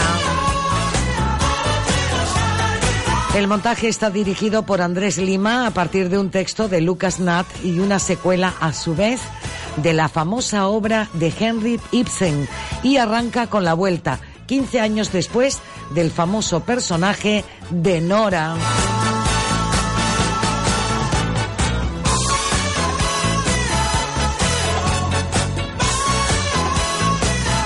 Nos llega también la nota de que el Corte Inglés y Repsol se alían para vender electricidad y gas. Así recoge esta nota informativa. Los clientes del Corte Inglés pueden contratar desde hoy la luz y el gas de Repsol con una tarifa individualizada y con descuentos en carburantes, obteniendo además un cheque canjeable en compras por valor de hasta 100 euros. Y es que la app de Repsol denominada Wilet, que cuenta con un millón de usuarios ya registrados, podrá utilizarse como medio de pago en los centros del corte inglés desde mediados de junio con descuentos y promociones exclusivas.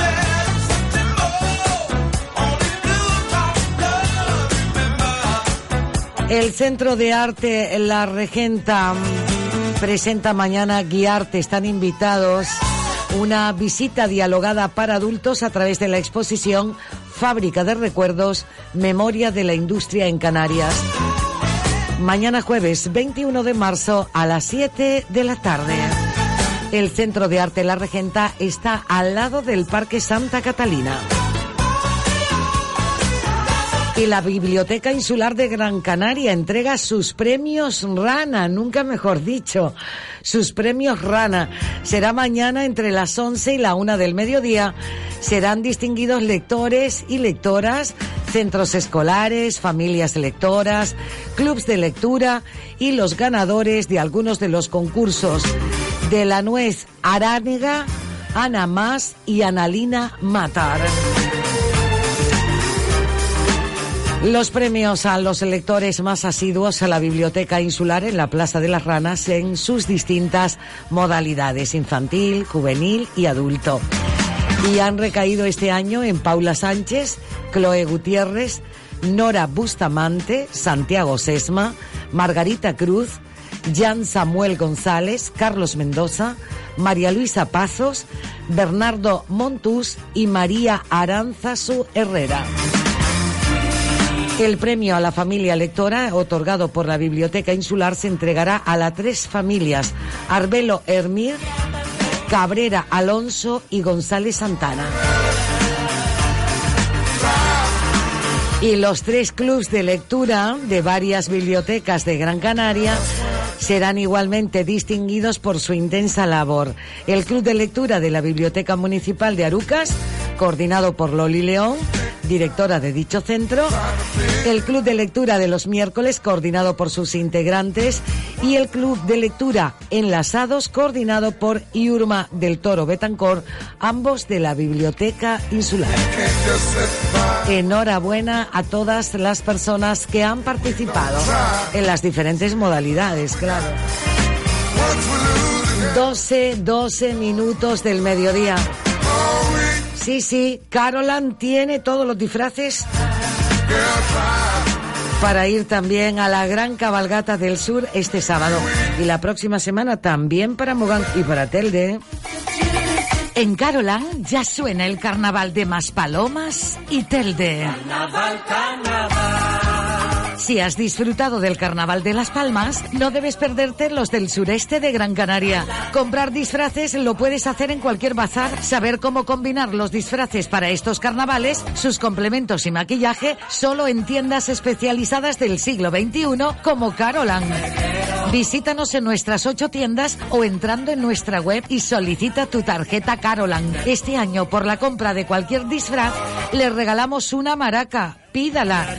El mejor carnaval está en Carolan. En Spark Gran Canaria tenemos los mejores productos para hacer del Día del Padre algo especial. Ven a prepararlo con calidad y sabor. Chuleta de centro de cerdo tierna a 4,29 euros el kilo. Y bandeja de plátanos de Gran Canaria a solo 89 céntimos el kilo. Hasta el 21 de marzo. Spark Gran Canaria. Siempre cerca de ti. ¿Quieres disfrutar de las mejores carnes ibéricas? En la jamonería de la Quinta disfrutarás hasta final de mes de las jornadas ibéricas del cerdo de bellota. Selección de los mejores jamones de bellota, las más selectas carnes ibéricas traídas desde Jabugo de la prestigiosa firma Flor Sierra de la Aracena. Vinos de diversas denominaciones de origen. Recomendamos Monasterio de los Olivos, un crianza de cepas centenarias que no le dejará indiferente. En la jamonería de la Quinta, la mejor calidad con una magnífica presentación a buen precio. Estamos en Mesa y López 70 y en Cano 1. La jamonería de la Quinta. Disfruta con todos tus sentidos.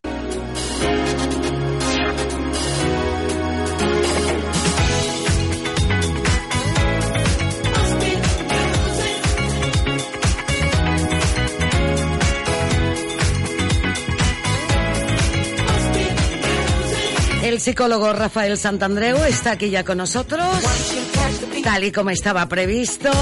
Tengo que agradecer que nos haya esperado, que haya estado escuchando hasta la participación con oyentes. Que haya sido agradable también este comienzo de la mañana y este encuentro. Rafael, saludo, buenos días. Buenos días. Muchas gracias por estar aquí, bienvenido. Igualmente, es un placer siempre. Gracias y además repetir, porque hemos, ¿cuánto tiempo hacía que no estabas por aquí? Yo creo que más de un año, ¿verdad? ¿Más de un año? ¿Ha pasado Sí, un año? sí, sí, sí. Pues oye, qué buen sabor has dejado, porque nada es tan terrible, ¿eh? Para, para, para mí no, y para muchísima gente tampoco. Y da la casualidad que cuando piensas esto, cuando crees esto en profundidad, cuando lo entiendes, eh, tu vida empieza a ser muchísimo más fácil, tu diálogo interno empieza a ser mucho más natural, mucho más liviano, y la vida se empieza a transformarse en una cosa mucho más placentera, natural, feliz. Genial, tengo que decir que eres el autor número uno en ventas de no ficción, ¿eh? Con un millón de ejemplares vendidos. Además es el psicólogo más solicitado de España, tanto en sus consultas eh, de Madrid como de Barcelona. Y este éxito del que le he hablado, esto de nada es tan terrible, oye, viene muy bien aplicarlo en cualquier momento. Sí, sí, sí, sí. Fíjate que yo muchas veces a, mi- a mis pacientes que, que tengo y he tenido, cuando vienen con una, un lamento, una queja, ¿sabes? Una depre, eh, lo que sea, ¿no? Yo, mira, les suelo decir una cosa que es la siguiente. Les digo, por ejemplo, yo qué sé, les ha dejado la novia, les ha dejado el marido, ¿no? Y yo les digo, oye, mira, ¿tú te acuerdas de, de Stephen Hawking, el científico en silla de ruedas, que se murió el año pasado, ¿no?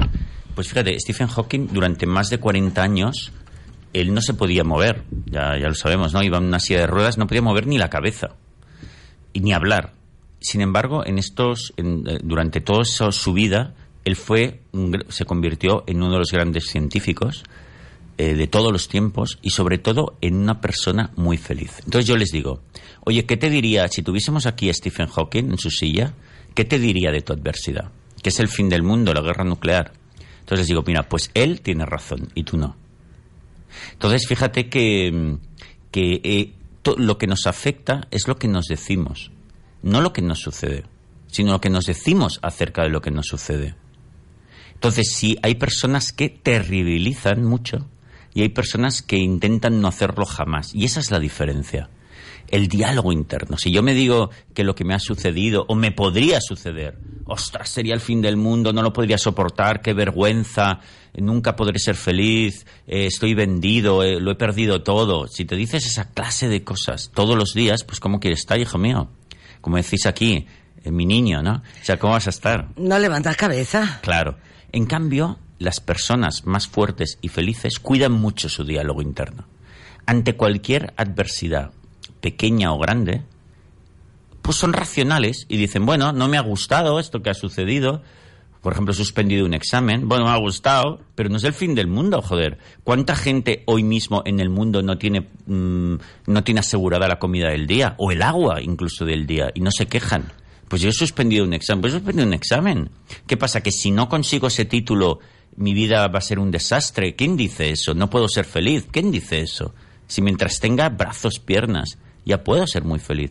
Pues por lo tanto, no me ha gustado suspender el examen. Intentaré solucionar este tema de los estudios de la manera más hermosa y definitiva que pueda. Y punto. Pero mi vida sigue siendo maravillosa. Y yo no necesitaba aprobar ese examen para ser súper feliz. Lo intentaré, por supuesto que sí. Pero desde lo positivo, desde el disfrute, no desde la mega presión y la locura. Tú lo has dicho, luego la mega presión que hay alrededor con todas esas palabras Sí. de que has suspendido, que Eso has es. hecho, Sí. qué machaque, ¿eh? Sí, claro, porque fíjate que nosotros, los seres humanos, en realidad, mira, yo llevo casi 20 años dedicado a la psicología, ¿sabes? Viendo pues la tira de gente, ¿no? Y, y se ve claramente que todas las neuras, la depresión, la ansiedad, todo, procede de hiperexigencias, que no nos damos cuenta que nos metemos. Nos decimos, en realidad nos decimos, mucha gente se dice todos los días, tengo que hacerlo todo bien o muy bien, o si no, soy una maldita o un maldito gusano que no debería salir del suelo. Bueno, joder. Lu- Luego también estamos llenos de exigencias hacia los demás. Nos decimos, todo el mundo me debe tratar bien todo el tiempo y si no, no lo puedo soportar. Uf, ma- madre. Y tercero, exigencias hacia el universo en general. Los trenes deben llegar a tiempo, especialmente cuando los cojo yo. El camarero servirme rápido. Las calles estar perfectamente limpias, especialmente cuando paso yo. Y si no, es un asco este mundo. Claro, fíjate que esto es una mente de hiperexigencias, con uno mismo, con los demás y con el universo. En cambio, las personas más equilibradas y felices tienen una mente de preferencias. Me gustaría hacerlo todo bien, pero es imposible y no pasa nada. Joder, no necesitamos, que yo no necesito ser perfecto, además es imposible. Segundo, yo no necesito que todo el mundo me trate bien todo el tiempo, qué locura. Solo de la gente más cercana, y tampoco todo el tiempo, porque también fallan y no pasa nada. Y tercero, ¿hasta cuándo nos hartaremos ya de que ya el mundo va demasiado bien? Si nunca en la historia de la humanidad habíamos tenido tantas comodidades, eh, que si de tantas ropas, zapatillas, viajes, comida, eh, entretenimiento. Oye, pero ya basta, ¿no? Si, si hay demasiado de todo. Esto es insaciable, colega. Pero si viviendo con muy poco ya podrías estar genial. Bueno, pues las cosas ya hay demasiado. Pues si, si, si empiezan a fallar un montón, pues si es que ya sobra. Entonces fíjate, que es tener una mente de preferencias, no de exigencias. Eso es lo que nos vuelve locos. Yo seguiría escuchándote. Porque es que escuchando se aprende mucho. Y hablando así en voz alta, como lo estás haciendo, aquí en la radio, eh, la, mucha gente se está sintiendo relacionada con lo que estás diciendo. Claro. Y como muchas veces parece que todos los castillos se van cayendo sobre tu mente cuando algo no sale, es. cuando algo no va bien, cuando de repente se cae un vaso al suelo y se quiere armar la... Sí, sí. Y fíjate que eh, la, la psicología que yo practico, que se llama psicología cognitiva o psicología del pensamiento o psicología racional, la gente que lo practica más, incluso están convencidos, yo cada día más, de que no necesitamos ni salud completa para ser felices.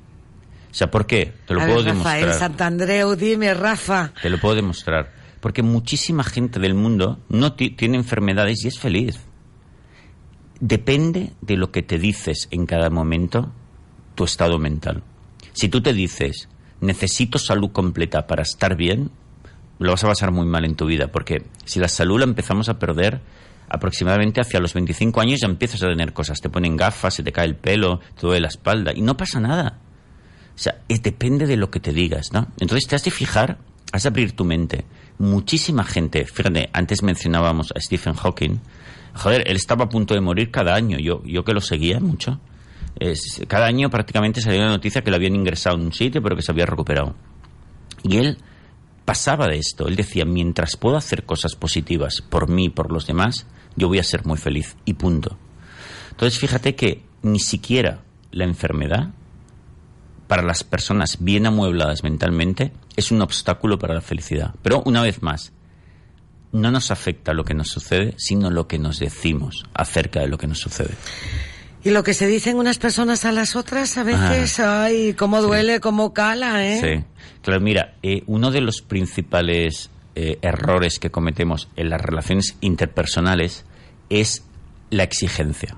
La exigencia la tendríamos que erradicar en la medida de lo posible de, de nuestro diálogo, ¿no? Fíjate que cometemos mucho. Mira, para tener, por ejemplo, una gran relación de pareja a lo largo de muchos años, uno de los, de los trucos más importantes es no exigirle nunca nada a tu pareja ni a nadie. ¿eh? Sin embargo, puedes sugerir, pero jamás exigir, aunque tengas razón. ¿eh? Yo, yo suelo poner un ejemplo, es el siguiente, ¿no? Si mi pareja viene esta noche a casa cabreada del, del trabajo, lo que sea, y empieza a romper los platos y los vasos contra la pared, lo ideal es que yo lo recoja todo, baje a, la tienda de 24 horas y compre platos y vasos de madera y ponga una gran cena. Al carajo, yo no necesito platos de cerámica o de cristal para ser feliz. Eso sí, al cabo de dos o tres días, cuando esté bien tranquila, le escribiré una nota y le diré, cariño, eres la persona más maravillosa que he conocido. Si tuviese que ponerte una nota, te pondría un 10 sobre 10. Ahora, cariño, ya sería para 12 si no rompieses nunca nada, porque chica, no hace falta. Si quieres, podemos ir a un psicólogo, yo te acompañaré, podemos hacer un montón de cosas para mejorar esto. Pero cariño, y esta es la parte más importante, ¿eh? pero cariño, de verdad, créeme, si tú no lo puedes evitar, yo te querré siempre igual. Tranquila. Fíjate, este es un modelo de sugerencia con amor. Qué diferente es cuando nosotros decimos, mira, no lo puedo soportar más, es que tienes un carácter horrible, esto hay que cambiarlo o me se voy a separar. Cuando exigimos, la otra persona levanta una barrera y lo que se le ocurre es decir, bueno, mira, yo dejaré de romper las cosas el día que tú trates bien a mi familia. Porque tú, claro, tú no eres perfecto, tú mi familia la tratas con el culo. Ya está. Entonces se levantan todas barreras de exigencias. Yo pongo una exigencia, yo otra, yo otra, yo otra. Incluso cuando son cosas que nos interesan a todos. Pero desde la exigencia no. Tiene que ser siempre desde la libertad, el amor, la positividad, la no terribilización y el amor. Desde la sugerencia se consiguen millones de cosas de los demás. Desde la exigencia solo consigues mm, entrar en una dinámica de pelea absurda que no nos lleva a ningún sitio. Por lo tanto, no exijas nunca, aunque tengas razón, porque eso va en tu contra. Tranquilízate, utiliza el amor y la sugerencia y conseguirás muchas más cosas. Está con nosotros en directo el psicólogo Rafael Santandreu. Ay, la filosofía de los más fuertes y felices. Nada es tan terrible. Y el arte de no amargarse a la vida, esto es un arte, Rafa. Sí, porque ¿sabes qué pasa? ¿Por qué? Porque nuestra sociedad Mira, el problema está en nuestra en, la sociedad un poco rápida de consumo moderna que nos llena de exigencias, ¿no? Un poco nos lo insufla la sociedad, ¿no? Hoy en día, para ser una persona mínimamente decente, tienes que, tienes que tener un montón de condiciones. Tienes que estar delgado, tienes que estar en forma, tienes que tener estudios, un gran trabajo, pareja, hijos, Uy. una casa súper bonita, haber viajado, saber idiomas, estar al día, tener muchos amigos, ser popular, ser extrovertido. Cuidado que como falles en una de estas, eres un fracaso, ¿eh? Tú imagínate que tú ahora vas, intentas ligar y dices que no sabes leer y escribir. Bueno. Que nunca has salido de tu pueblo. Ni te miran. Y sin embargo, en nuestra época de nuestros abuelos, que no hace tanto tiempo, era lo normal. Mi abuelo, que, vivía en un pueblo del Pirineo, en lo alto del Pirineo catalán, eh, mi abuelo, no, igual no, no lo sé, pero creo que igual no sabía leer ni escribir, pero era una persona maravillosa, respetada por todos y. Eh, no había salido nunca de los cuatro pueblos de alrededor. ¿Y qué? Él te decía, ¿pero para qué quiero ir a Lérida o a Barcelona? Si eso es un lío. ¿Sabes? Él era feliz entre sus animales y sus campos. Ya no te digo todo lo demás. Él tenía, pues yo qué sé, un, un- un traje para los domingos, toda su vida el mismo. ¿Y, y, y para qué quería otro? Sí, de lo Si tenía uno. etcétera. Y fíjate qué diferencia en tan pocos años. Joder. Entonces, esa superpresión que no nos damos cuenta, pero nos hemos ido tragando y hemos hecho nuestra por parte de la sociedad, hay que revertirla. Entonces, eso es un arte, porque bueno, es un trabajo. Y tienes que ir reaprendiendo, desaprendiendo eso que nos han enseñado de que la vida es muy complicada, de que tienes que tener mil eh, objetivos que ya no nos damos cuenta que, que nos han puesto encima y que son obligaciones, que son que hay amenazas sobre uno mismo, ¿no? Porque tener objetivos y conseguir cosas es guay, siempre y cuando no te presiones, no te machaques, no los conviertas en obligaciones, sino sean solo eh, entretenimientos o cosas que haces por amor, por dar algo bueno al mundo, pero sin obligaciones. Esto es muy importante. Fíjate cuántos chavales no hay en las escuelas acojonados por los exámenes. Eso es una tontería inmensa, ¿no? Porque la, fuerza de la obligación es mínima, es muy pequeña. La fuerza del disfrute y del amor es enorme. Cuando un niño o un adulto hace algo por amor a lo que hace, se puede convertirse en un genio, ¿no? Si lo haces por obligación y lucha, serás mediocre toda tu vida, ¿no? Entonces hemos de cambiar, hemos de desaprender, ¿no? Este parámetro del miedo y la obligación por parámetros del amor y la libertad. Eh, eso es muy diferente. ¿Y cómo quitarse ese vestido de la ansiedad, eh, Rafael? Es que la ansiedad es producto de, de esa mente de obligaciones, de amenazas, eh, de desastres inventados que solo están en tu cabeza, ¿no? Te, voy a poner un ejemplo. Yo afirmo una cosa que, mm, que bueno, a mucha gente le parecerá eh, polémica o estrafalaria o como quieras, ¿no? Pero yo lo creo sinceramente, ¿no? Yo creo que nadie en este mundo necesita un trabajo para ser feliz. Eso no significa que no esté bien trabajar. Yo trabajo y me encanta, ¿no? Pero yo no necesito ser psicólogo, ni siquiera tener trabajo para ser feliz. ¿Por qué? Porque yo lo único que necesito es el agua y la comida del día, y lo tengo clarísimo. Entonces, si yo estoy en un trabajo y me pueden despedir, pues mm, no pasa nada en absoluto. Yo voy a intentar desarrollarlo con amor, pero tengo la maleta hecha en cualquier momento porque yo no necesito eso para ser feliz. Hasta que no tienes muy claro esto, te vas a estresar en el trabajo. ¿Por qué? Porque vas a tener miedo, vas a tener temor. El jefe te llama, uy, qué miedo. Tengo que hacer un informe, uy, qué miedo. Ah, He cometido un error, uy, qué desastre, ya no duermo en toda la noche. Pero así, esto no es manera de ir por el mundo, ¿sabes? Entonces, la ansiedad, para quitar la ansiedad de tu vida, tienes que utilizar un concepto que ya no está de moda.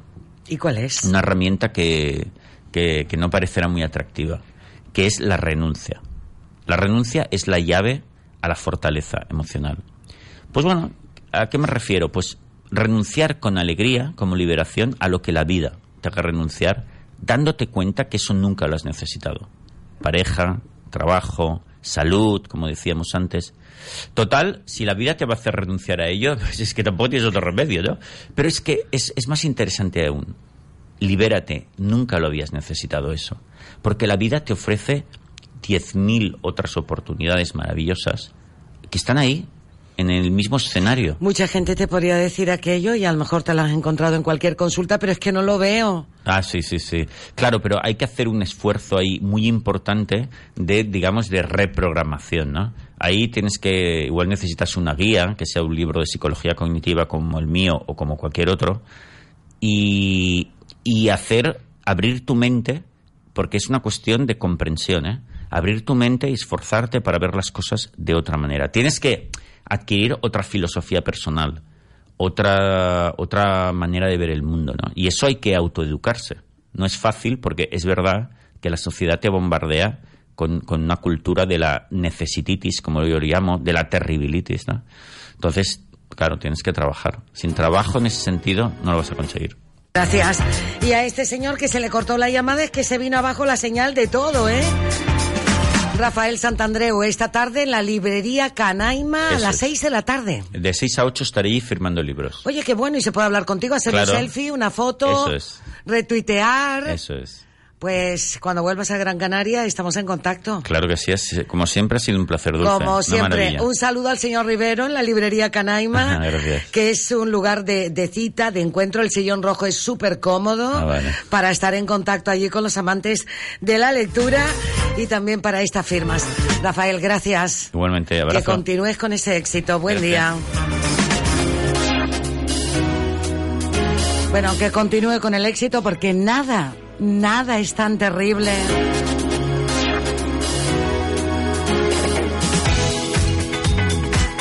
Es la segunda vez que Rafael Santandreu nos visita aquí en los estudios de la radio.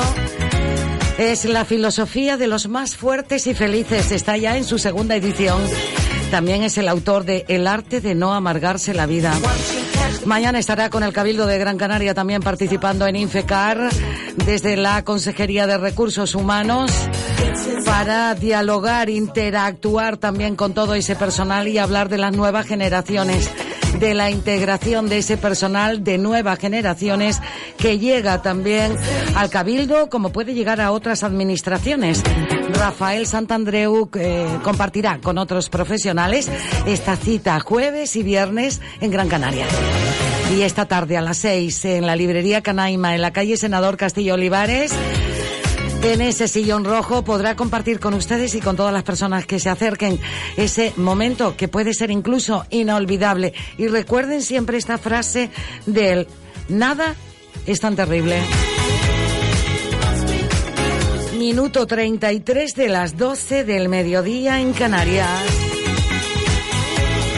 Vamos hasta la jamonería de la Quinta, que hay lo que tiene para ofrecernos, ¿eh? ¿Quieres disfrutar de las mejores carnes ibéricas? En la jamonería de la Quinta disfrutarás hasta final de mes de las jornadas ibéricas del cerdo de bellota. Selección de los mejores jamones de bellota, las más selectas carnes ibéricas traídas desde Jabugo de la prestigiosa firma Flor Sierra de la Aracena. Vinos de diversas denominaciones de origen. Recomendamos Monasterio de los Olivos, un crianza de cepas centenarias que no le dejará indiferente. En la jamonería de la Quinta, la mejor calidad con una magnífica presentación a buen precio. Estamos en Mesa y López 70 y en Cano 1. La jamonería de la Quinta. Disfruta con todos tus sentidos. ¿Necesitas hacer una página web? Weblaspalmas.es. ¿Quieres estar en las primeras posiciones de Google? Weblaspalmas.es. Estamos a la vanguardia en tecnología para el desarrollo de páginas web de última generación. Visita nuestro estudio y te asesoraremos sin ningún compromiso. Confía en la empresa líder en Canarias. Entra en weblaspalmas.es. En Carolan ya suena el carnaval de Maspalomas y Telde. Carnaval, carnaval. Si has disfrutado del Carnaval de Las Palmas, no debes perderte los del sureste de Gran Canaria. Comprar disfraces lo puedes hacer en cualquier bazar. Saber cómo combinar los disfraces para estos carnavales, sus complementos y maquillaje, solo en tiendas especializadas del siglo XXI como Carolan. Visítanos en nuestras ocho tiendas o entrando en nuestra web y solicita tu tarjeta Carolan. Este año, por la compra de cualquier disfraz, le regalamos una maraca. Pídala.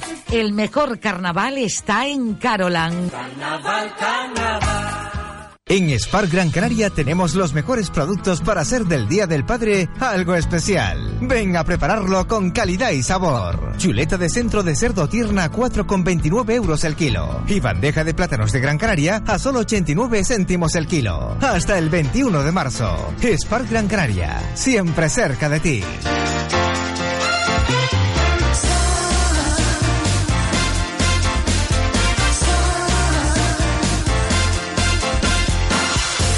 Una cortina fresca también a esta hora de la mañana con algo muy importante siempre a tener en cuenta.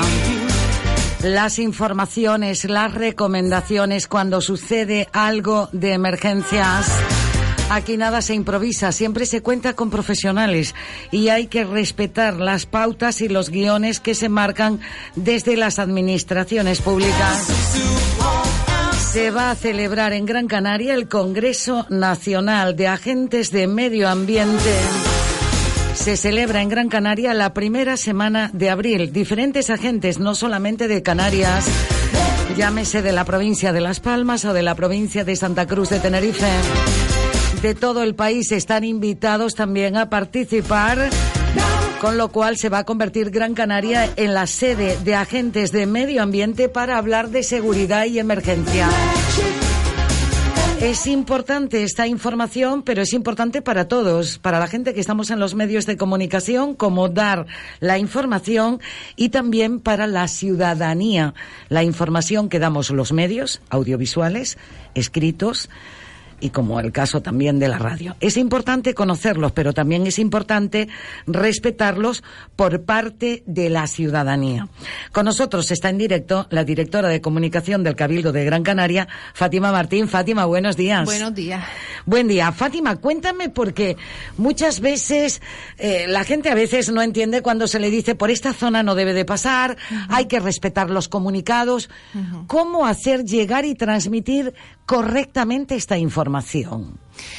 Bueno, nosotros procuramos eh, servir a la ciudadanía toda la información que tenemos en cuanto está disponible, porque así la propia ciudadanía tiene sensación de seguridad, sabe que la institución está actuando y no debe dudar nunca que seguir las recomendaciones siempre es la mejor decisión, por muchísimos motivos. No se ponen en peligro cada, cada, cada persona y además no ponen en peligro a los medios de emergencias que tendrían que ir a, a rescatarlos de la situación en la que se pudiera encontrar. Las, es una cuestión de estadística. Si las carreteras están vacías en situación de temporal, va a haber menos accidentes. Los medios van a poder llegar antes a su destino y además van a estar dedicados a lo inevitable, no a algunas imprudencias que cometemos porque todos subestimamos nuestro granito, de arena y si sufrimos un accidente va a haber que atenderlo. Pero si cada uno de nosotros colabora con la emergencia, se, se minimizan los riesgos. Estamos hablando ya de entrada de prevención, de, para actuar a, este nivel con las informaciones que llegan a través de todos estos medios como de las redes sociales. Eh, una cosa que tiene que tener muy en cuenta la ciudadanía es que debe informarse solo por la fuente oficial. Cuando una institución es la responsable de esa emergencia, pongamos por caso el cabildo, es a esa institución a la que hay que mirar para informarse. Lo demás pueden ser bulos, o a veces hay confusiones porque si la institución no puede servir una información o tarda, pues hay mucha demanda, los medios la buscan en otras fuentes que hablan más de oídas, no tienen el último dato, no son los especialistas en esa materia. Entonces la ciudadanía debe ir a la fuente oficial para informarse. Eso es lo mejor que puede hacer. Y para eso ¿Y para eso? Estamos utilizando el Twitter, porque tiene acceso directo a través de una nota de prensa y demás también para que puedan informarse a través de los medios, pero también a través del Twitter, donde también se nutren los medios, porque a veces no, no da avío a, a gestionarlo como una información habitual y en el Twitter va a llegar inmediatamente, prácticamente es una retransmisión en directo que intentamos hacer desde el Cabildo con todos los datos. Uno de utilidad y otros para que todo el mundo esté informado y sepa en qué está actuando en ese momento el personal, tanto del Cabildo como los que se han integrado en su operativo, que también siempre intentamos pues agradecerles la implicación. Bienvenida sea todo este tipo de información, pero lo importante es que la ciudadanía respete la información que le llega, porque estamos hablando que desde ahí se coordina con todo el servicio de emergencia, bien sea porque a lo mejor estamos en una época de frío y está nevando, o bien sea también porque a lo mejor hablamos de, podamos hablar de incendios o de cualquier otra situación que se presente en un barranco mismo por temas de lluvia, que esté colapsado por el tema de trastos. Claro, eso es fundamental. Tanto la prevención, tenemos 1.500 barrancos en la isla, el agua va a llegar al mar sí o sí, y se va a llevar por delante lo que encuentre. Entonces, si tiramos trastos camas, lavadoras en algún barranco de la cumbre, va a llegar a la costa en situación de temporal.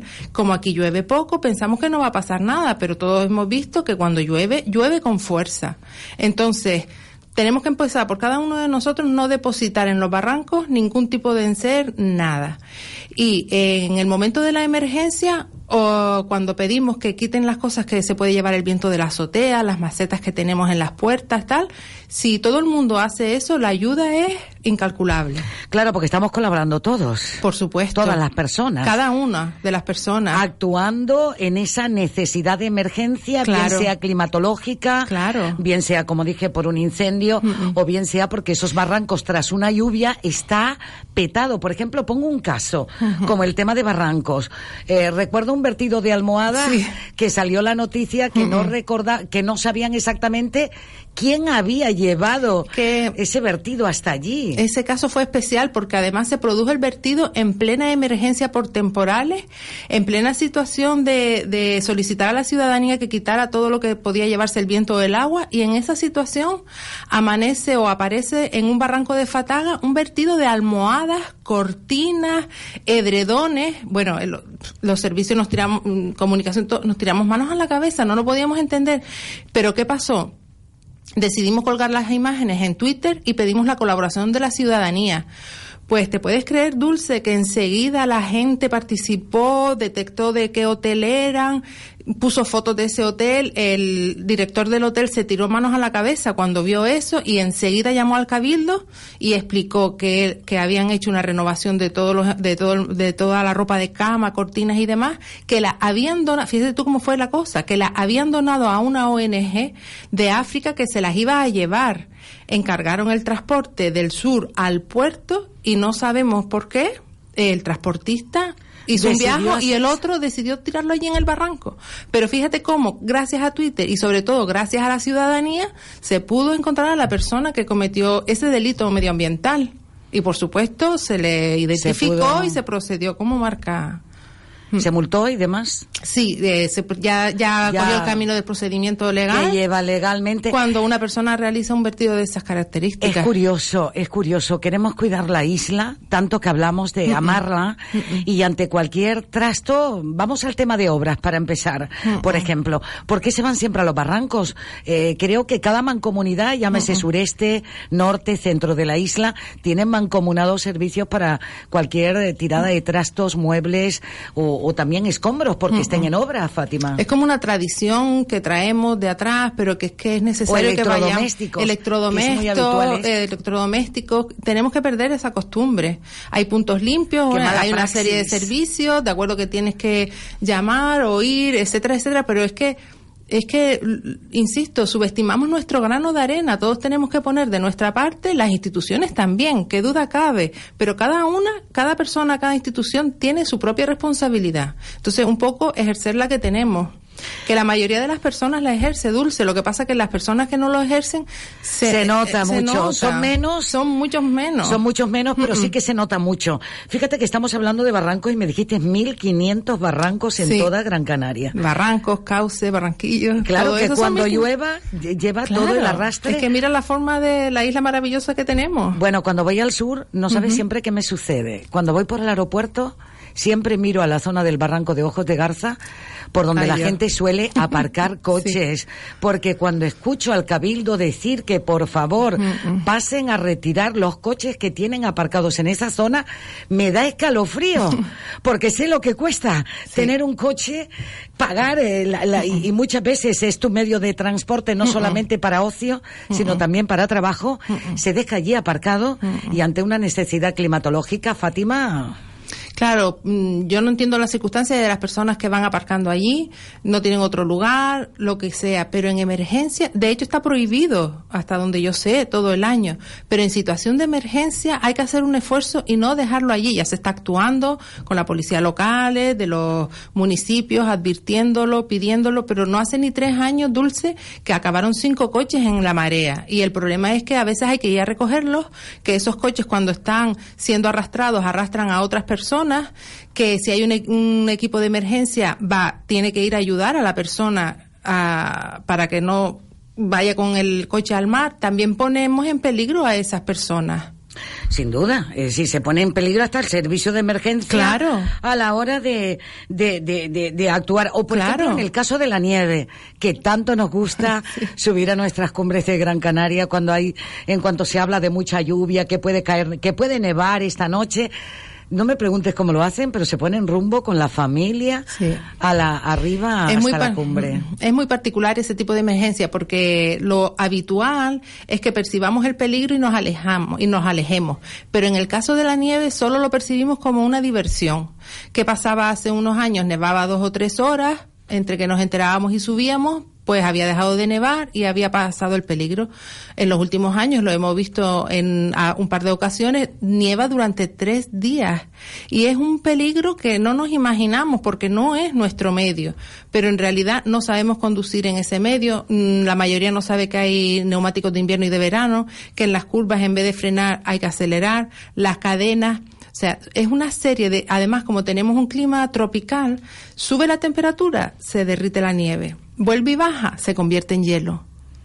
Claro, hay mucha gente Dado "No, los pero- 1500 barrancos que, que tenemos, tenemos. es que un- acabamos en el barranco y... Y, y además hay muchas, bueno, no olvidemos, por ejemplo, ese barranco de Maspalomas con lo ancho que es, los cauces, Hmm. como están preparados, parece una piscina, como baja Hmm. en dirección al mar. Este mismo ejemplo que estás poniendo, Fátima, me hace recordar, pues, eh, eh, cuando los equipos de seguridad de emergencia, policía, guardia civil, que es a quien corresponde esa delegación de tráfico a la DGT fuera de la capital y en esta zona de las cumbres de Gran Canaria, cuando dicen, por favor, que no se, no, pero si yo sé cómo poder llegar hasta arriba, no voy a tener problema con el coche. Es que tampoco tenemos los coches preparados No. eh, para poder llegar hasta donde quieras con No, ellos. y que no es un coche, son 500.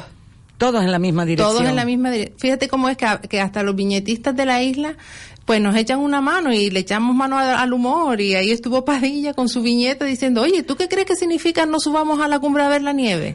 Y le contesta, pues vamos cuanto antes que se va a derretir. Que se va a derretir, tenemos que hacernos la foto. Y además, parece que es que el Cabildo mm, quiere perjudicar la diversión y eh, nada más lejos de la realidad. De hecho, pedimos fervorosamente que no suban y además informamos de que desde que no sea peligroso, el propio Cabildo va a facilitar la diversión.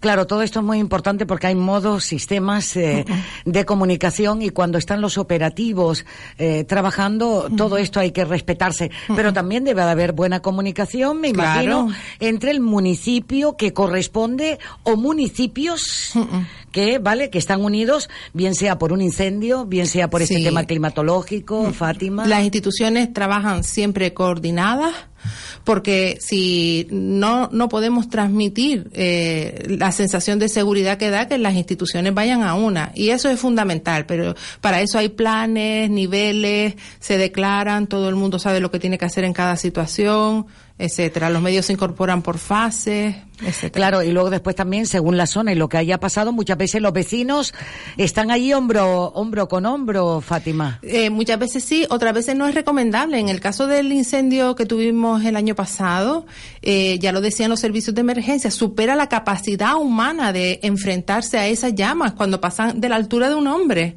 Y aquellas tenían 20, o de, de la altura de una persona, y aquellas tenían 20 y 40 metros. No puedes hacer nada, Dulce. Lo único que se pudo hacer es quitar todo de en medio, incluso los equipos de extinción. Y ya eh, evacuar a todo el mundo y esperar a que llegaran a las zonas de donde se habían hecho quemas prescritas, etcétera, etcétera. Hay un momento en el que hay que huir y nada más. Fátima, a veces algunas personas de, de, de, de- esos lugares donde suceden esa, se demanda esa emergencia por fuego, por lluvia, por nieve y demás, a veces dicen, no, pero es que los lugareños, las personas Claro. de esa zona conocen bien el territorio, saben cómo informar del tema, pero claro, estamos hablando de una emergencia. Vamos a ver, por ejemplo, cuando hay nieve y no se puede pasar, pero no se puede pasar porque el coche no puede transitar, va, va a tener un accidente. Por suerte en la cumbre tampoco hay tanta población mm, con residencia habitual mm, que en otros puntos, pero siempre hay personas que o tienen algún familiar o animales, siempre se intenta facilitarle el acceso a las personas que tienen que pasar por alguno de estos motivos. Y además también advertimos que, que puede que la carretera esté abierta para estas necesidades, pero claro, el resto de personas que no tienen necesidades, mejor se abstiene porque minimizamos una vez más los riesgos, pero siempre se intenta atender todo eso, con la seguridad por delante. Y todos formamos siempre parte de lo que es la prevención. Todos formamos parte de la prevención y todos formamos parte del operativo de emergencias. Cada uno tiene su obligación cuando se activa una emergencia. Los medios, los ciudadanos, la institución, cada persona de la institución en su papel y todos a una. Incluso los ciudadanos, si no viven en la zona, no es su zona residencial, abstenerse de, de acercarse eh, por allí porque están eh, todo el operativo de emergencia puesto en marcha y tienen Claro, que trabajar con claro, comodidad claro. y visibilidad, Fátima. Y como institución, uno también tiene la obligación de informar de la mejor manera posible, cuanto antes. Y un ejemplo lo tuvimos, Dulce, eh, y la ciudadanía mm, respondió de una manera que es que de agradecer infinitamente, que fue cuando nos vimos, cuando se juntaron cuatro o cinco emergencias el año pasado, nieve temporal, que la avenida marítima eh, se vino abajo, eh, un- los últimos carriles, los últimos, eh, sí, los adheridos, los pegados al mar. Sí. Y fue un domingo y no se sabía si se iban a poder arreglar con tiempo para que fueran abiertos el lunes y, nos enfrentábamos a una situación inaudita que era la de, la de cerrar por completo la avenida marítima. No se sabía. Una arteria principal de la ciudad. Claro, no había pasado nunca hicimos una se hizo una reunión de emergencia, Guardia Civil, Policía Nacional, todo el que tenía algo que agregar para analizar todas las posibilidades, porque era no había pasado nunca y iban a pasar dos cosas, o que no se podía abrir o que se iba a abrir con uno o dos carriles nada más. Entonces empezamos a informar desde por la noche, advertimos que no lo íbamos a saber hasta la madrugada, que íbamos a informar por Twitter, por radio, por todos los medios, que estuvieran atentos, que madrugara todo el mundo, por favor, porque iba a haber una gran cola. Gran o enorme, pero cola. Y todo el mundo se informó dulce y todo el mundo salió temprano y no pasó, por suerte se pudo abrir la avenida con dos carriles, que eso genera una gran cola, pero no es el tranque de cerrarla y no pasó nada. Gracias a la colaboración ciudadana. Ciudadana. Eh, Fátima Martín, en calidad de directora de comunicación del, del Cabildo de Gran Canaria y también coordinando todo este Congreso Nacional de Agentes de Medio Ambiente eh, de toda España que se va a celebrar aquí en nuestra isla y que va a servir también de promoción turística, porque por un lado vienen para informarse, por un lado vienen para informarse, pero más de uno y una de las personas que vienen van a venir encantados porque van a decir a la isla que voy a ver, a este continente en miniatura, y van a conocer el contraste de las especificidades que van a hacer visual, que van a ver en pantalla, de momentos que hemos vivido, de cómo se ha actuado, cómo han sido esas reuniones de trabajo, mapas también de trabajo, porque tenido la ocasión de acercarme a algún taller o algún curso y he visto cómo nos han comunicado para transportar la información y sobre todo para no alertar tampoco tanto, ah, en este caso a la ciudadanía, cuando la información que tenemos es esta de momento, no hay más. Claro, y hay que tener muy en cuenta que a veces son predicciones meteorológicas que se producirán o no, pero nuestra obligación como institución y la de los equipos de emergencia es prepararnos para esa situación y la de la ciudadanía también, y siempre teniendo en cuenta que se confirmará la predicción o no pero hay que prepararse y no, no porque no se confirme no hacer caso la próxima vez, sabemos cómo está el tiempo. ¿Entiendes? O sea que eso también tenemos que tenerlo muy en cuenta y procuramos hacer pedagogía con eso. Pues sí, sería, esto es bueno siempre recordarlo y que la gente sepa que cuando algo pasa y la administración, en este caso en la isla, el cabildo, sea en Gran Canaria o en cualquier punto de Canarias, quien primero actúa o en cualquier otro sitio de comunidad o región de nuestro país, hay un equipo que se reúne para saber cómo actuar. Por supuesto, con todas las partes que tienen algo que decir, con todas las especialidades, medio ambiente, emergencias, obras públicas por las carreteras, aguas por los barrancos, por los depósitos, eh, fuerzas de seguridad del Estado, todas las instituciones, el municipio una buena forma de actuar siempre que se cuente con el respeto de la ciudadanía para buscar la solución de esa emergencia lo antes posible. Claro. Siempre actuando los operarios, los operativos y los profesionales eh, que saben cómo moverse en cada una de las necesidades que hemos tenido, porque de incendios sabemos, no hace mucho este último aquí por Fataga, este pasado fin de semana y, la historia y la memoria que tiene también el Cabildo de otras actuaciones que han sucedido en la isla y que cada vez con mayor operativos, con la experiencia que hay, que, por, que a veces dice una experiencia y dice, hombre, de lo malo, bueno, pues de lo malo se sacan también buenas referencias para saber cómo actuar y cómo aprender. Y ahora tener este encuentro nacional de estos agentes de medio ambiente y que conozcan la isla y que conozcan para que sepan exactamente de qué hablamos cuando hablamos de las cumbres de Gran Canaria, Fátima. Claro, y además se facilita el trabajo de los mismos agentes, porque si cuentan con la ciudadanía para prevenir, lo que vamos a hacer es tener menos emergencias. Siempre. Si una colilla que no tiramos o una negligencia, porque una de las principales causas de incendios forestales es el uso de maquinaria, eh, radiales, soldadoras, en situaciones en las que son peligrosas. Si evitamos esas situaciones, evitamos la emergencia. Y ya metidos en situación de emergencia, si todos colaboramos, minimizamos el riesgo. Fátima, te agradezco que te hayas acercado aquí antes de presentarse este Congreso Nacional de Agentes de Medio Ambiente y la oportunidad de estar también con el resto de compañeros y de profesionales. Y los medios de comunicación, cuando nos invitan a este tipo de talleres para conocer, también aprendemos, aprendemos mucho, con lo cual tenemos que agradecer porque es una manera de poder transportar la información a través del medio en el que estamos, audiovisual, escrito, hablado como este, o a es. través de Twitter, que podamos dar la mejor información a la ciudadanía siempre. Siempre es el objetivo, claro que sí. Muchas gracias, Fátima. Gracias a ti a Un saludo, ya estaremos en contacto cuando se acerquen las fechas a principio de abril para saber exactamente dónde se celebra, cómo se va a desarrollar este acto. Pero lo importante era esta comunicación para saber cómo se actúa, en este caso desde el gobierno insular, que es el Cabildo de Gran Canaria, ante una situación de emergencia eh, climatológica o por incendios o cualquier otra necesidad para las personas, como se ha tenido que actuar porque se han quedado en un barranco o cualquier historia Claro. y ha habido que poner los operativos de emergencia en marcha. Así es. Un saludo. Un saludo, un abrazo Gracias, para buen todos día, adiós. Son las 12.58 minutos del mediodía en Canarias.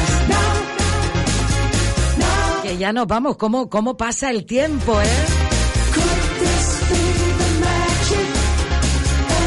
Y es que uno está aprendiendo constantemente, cada día.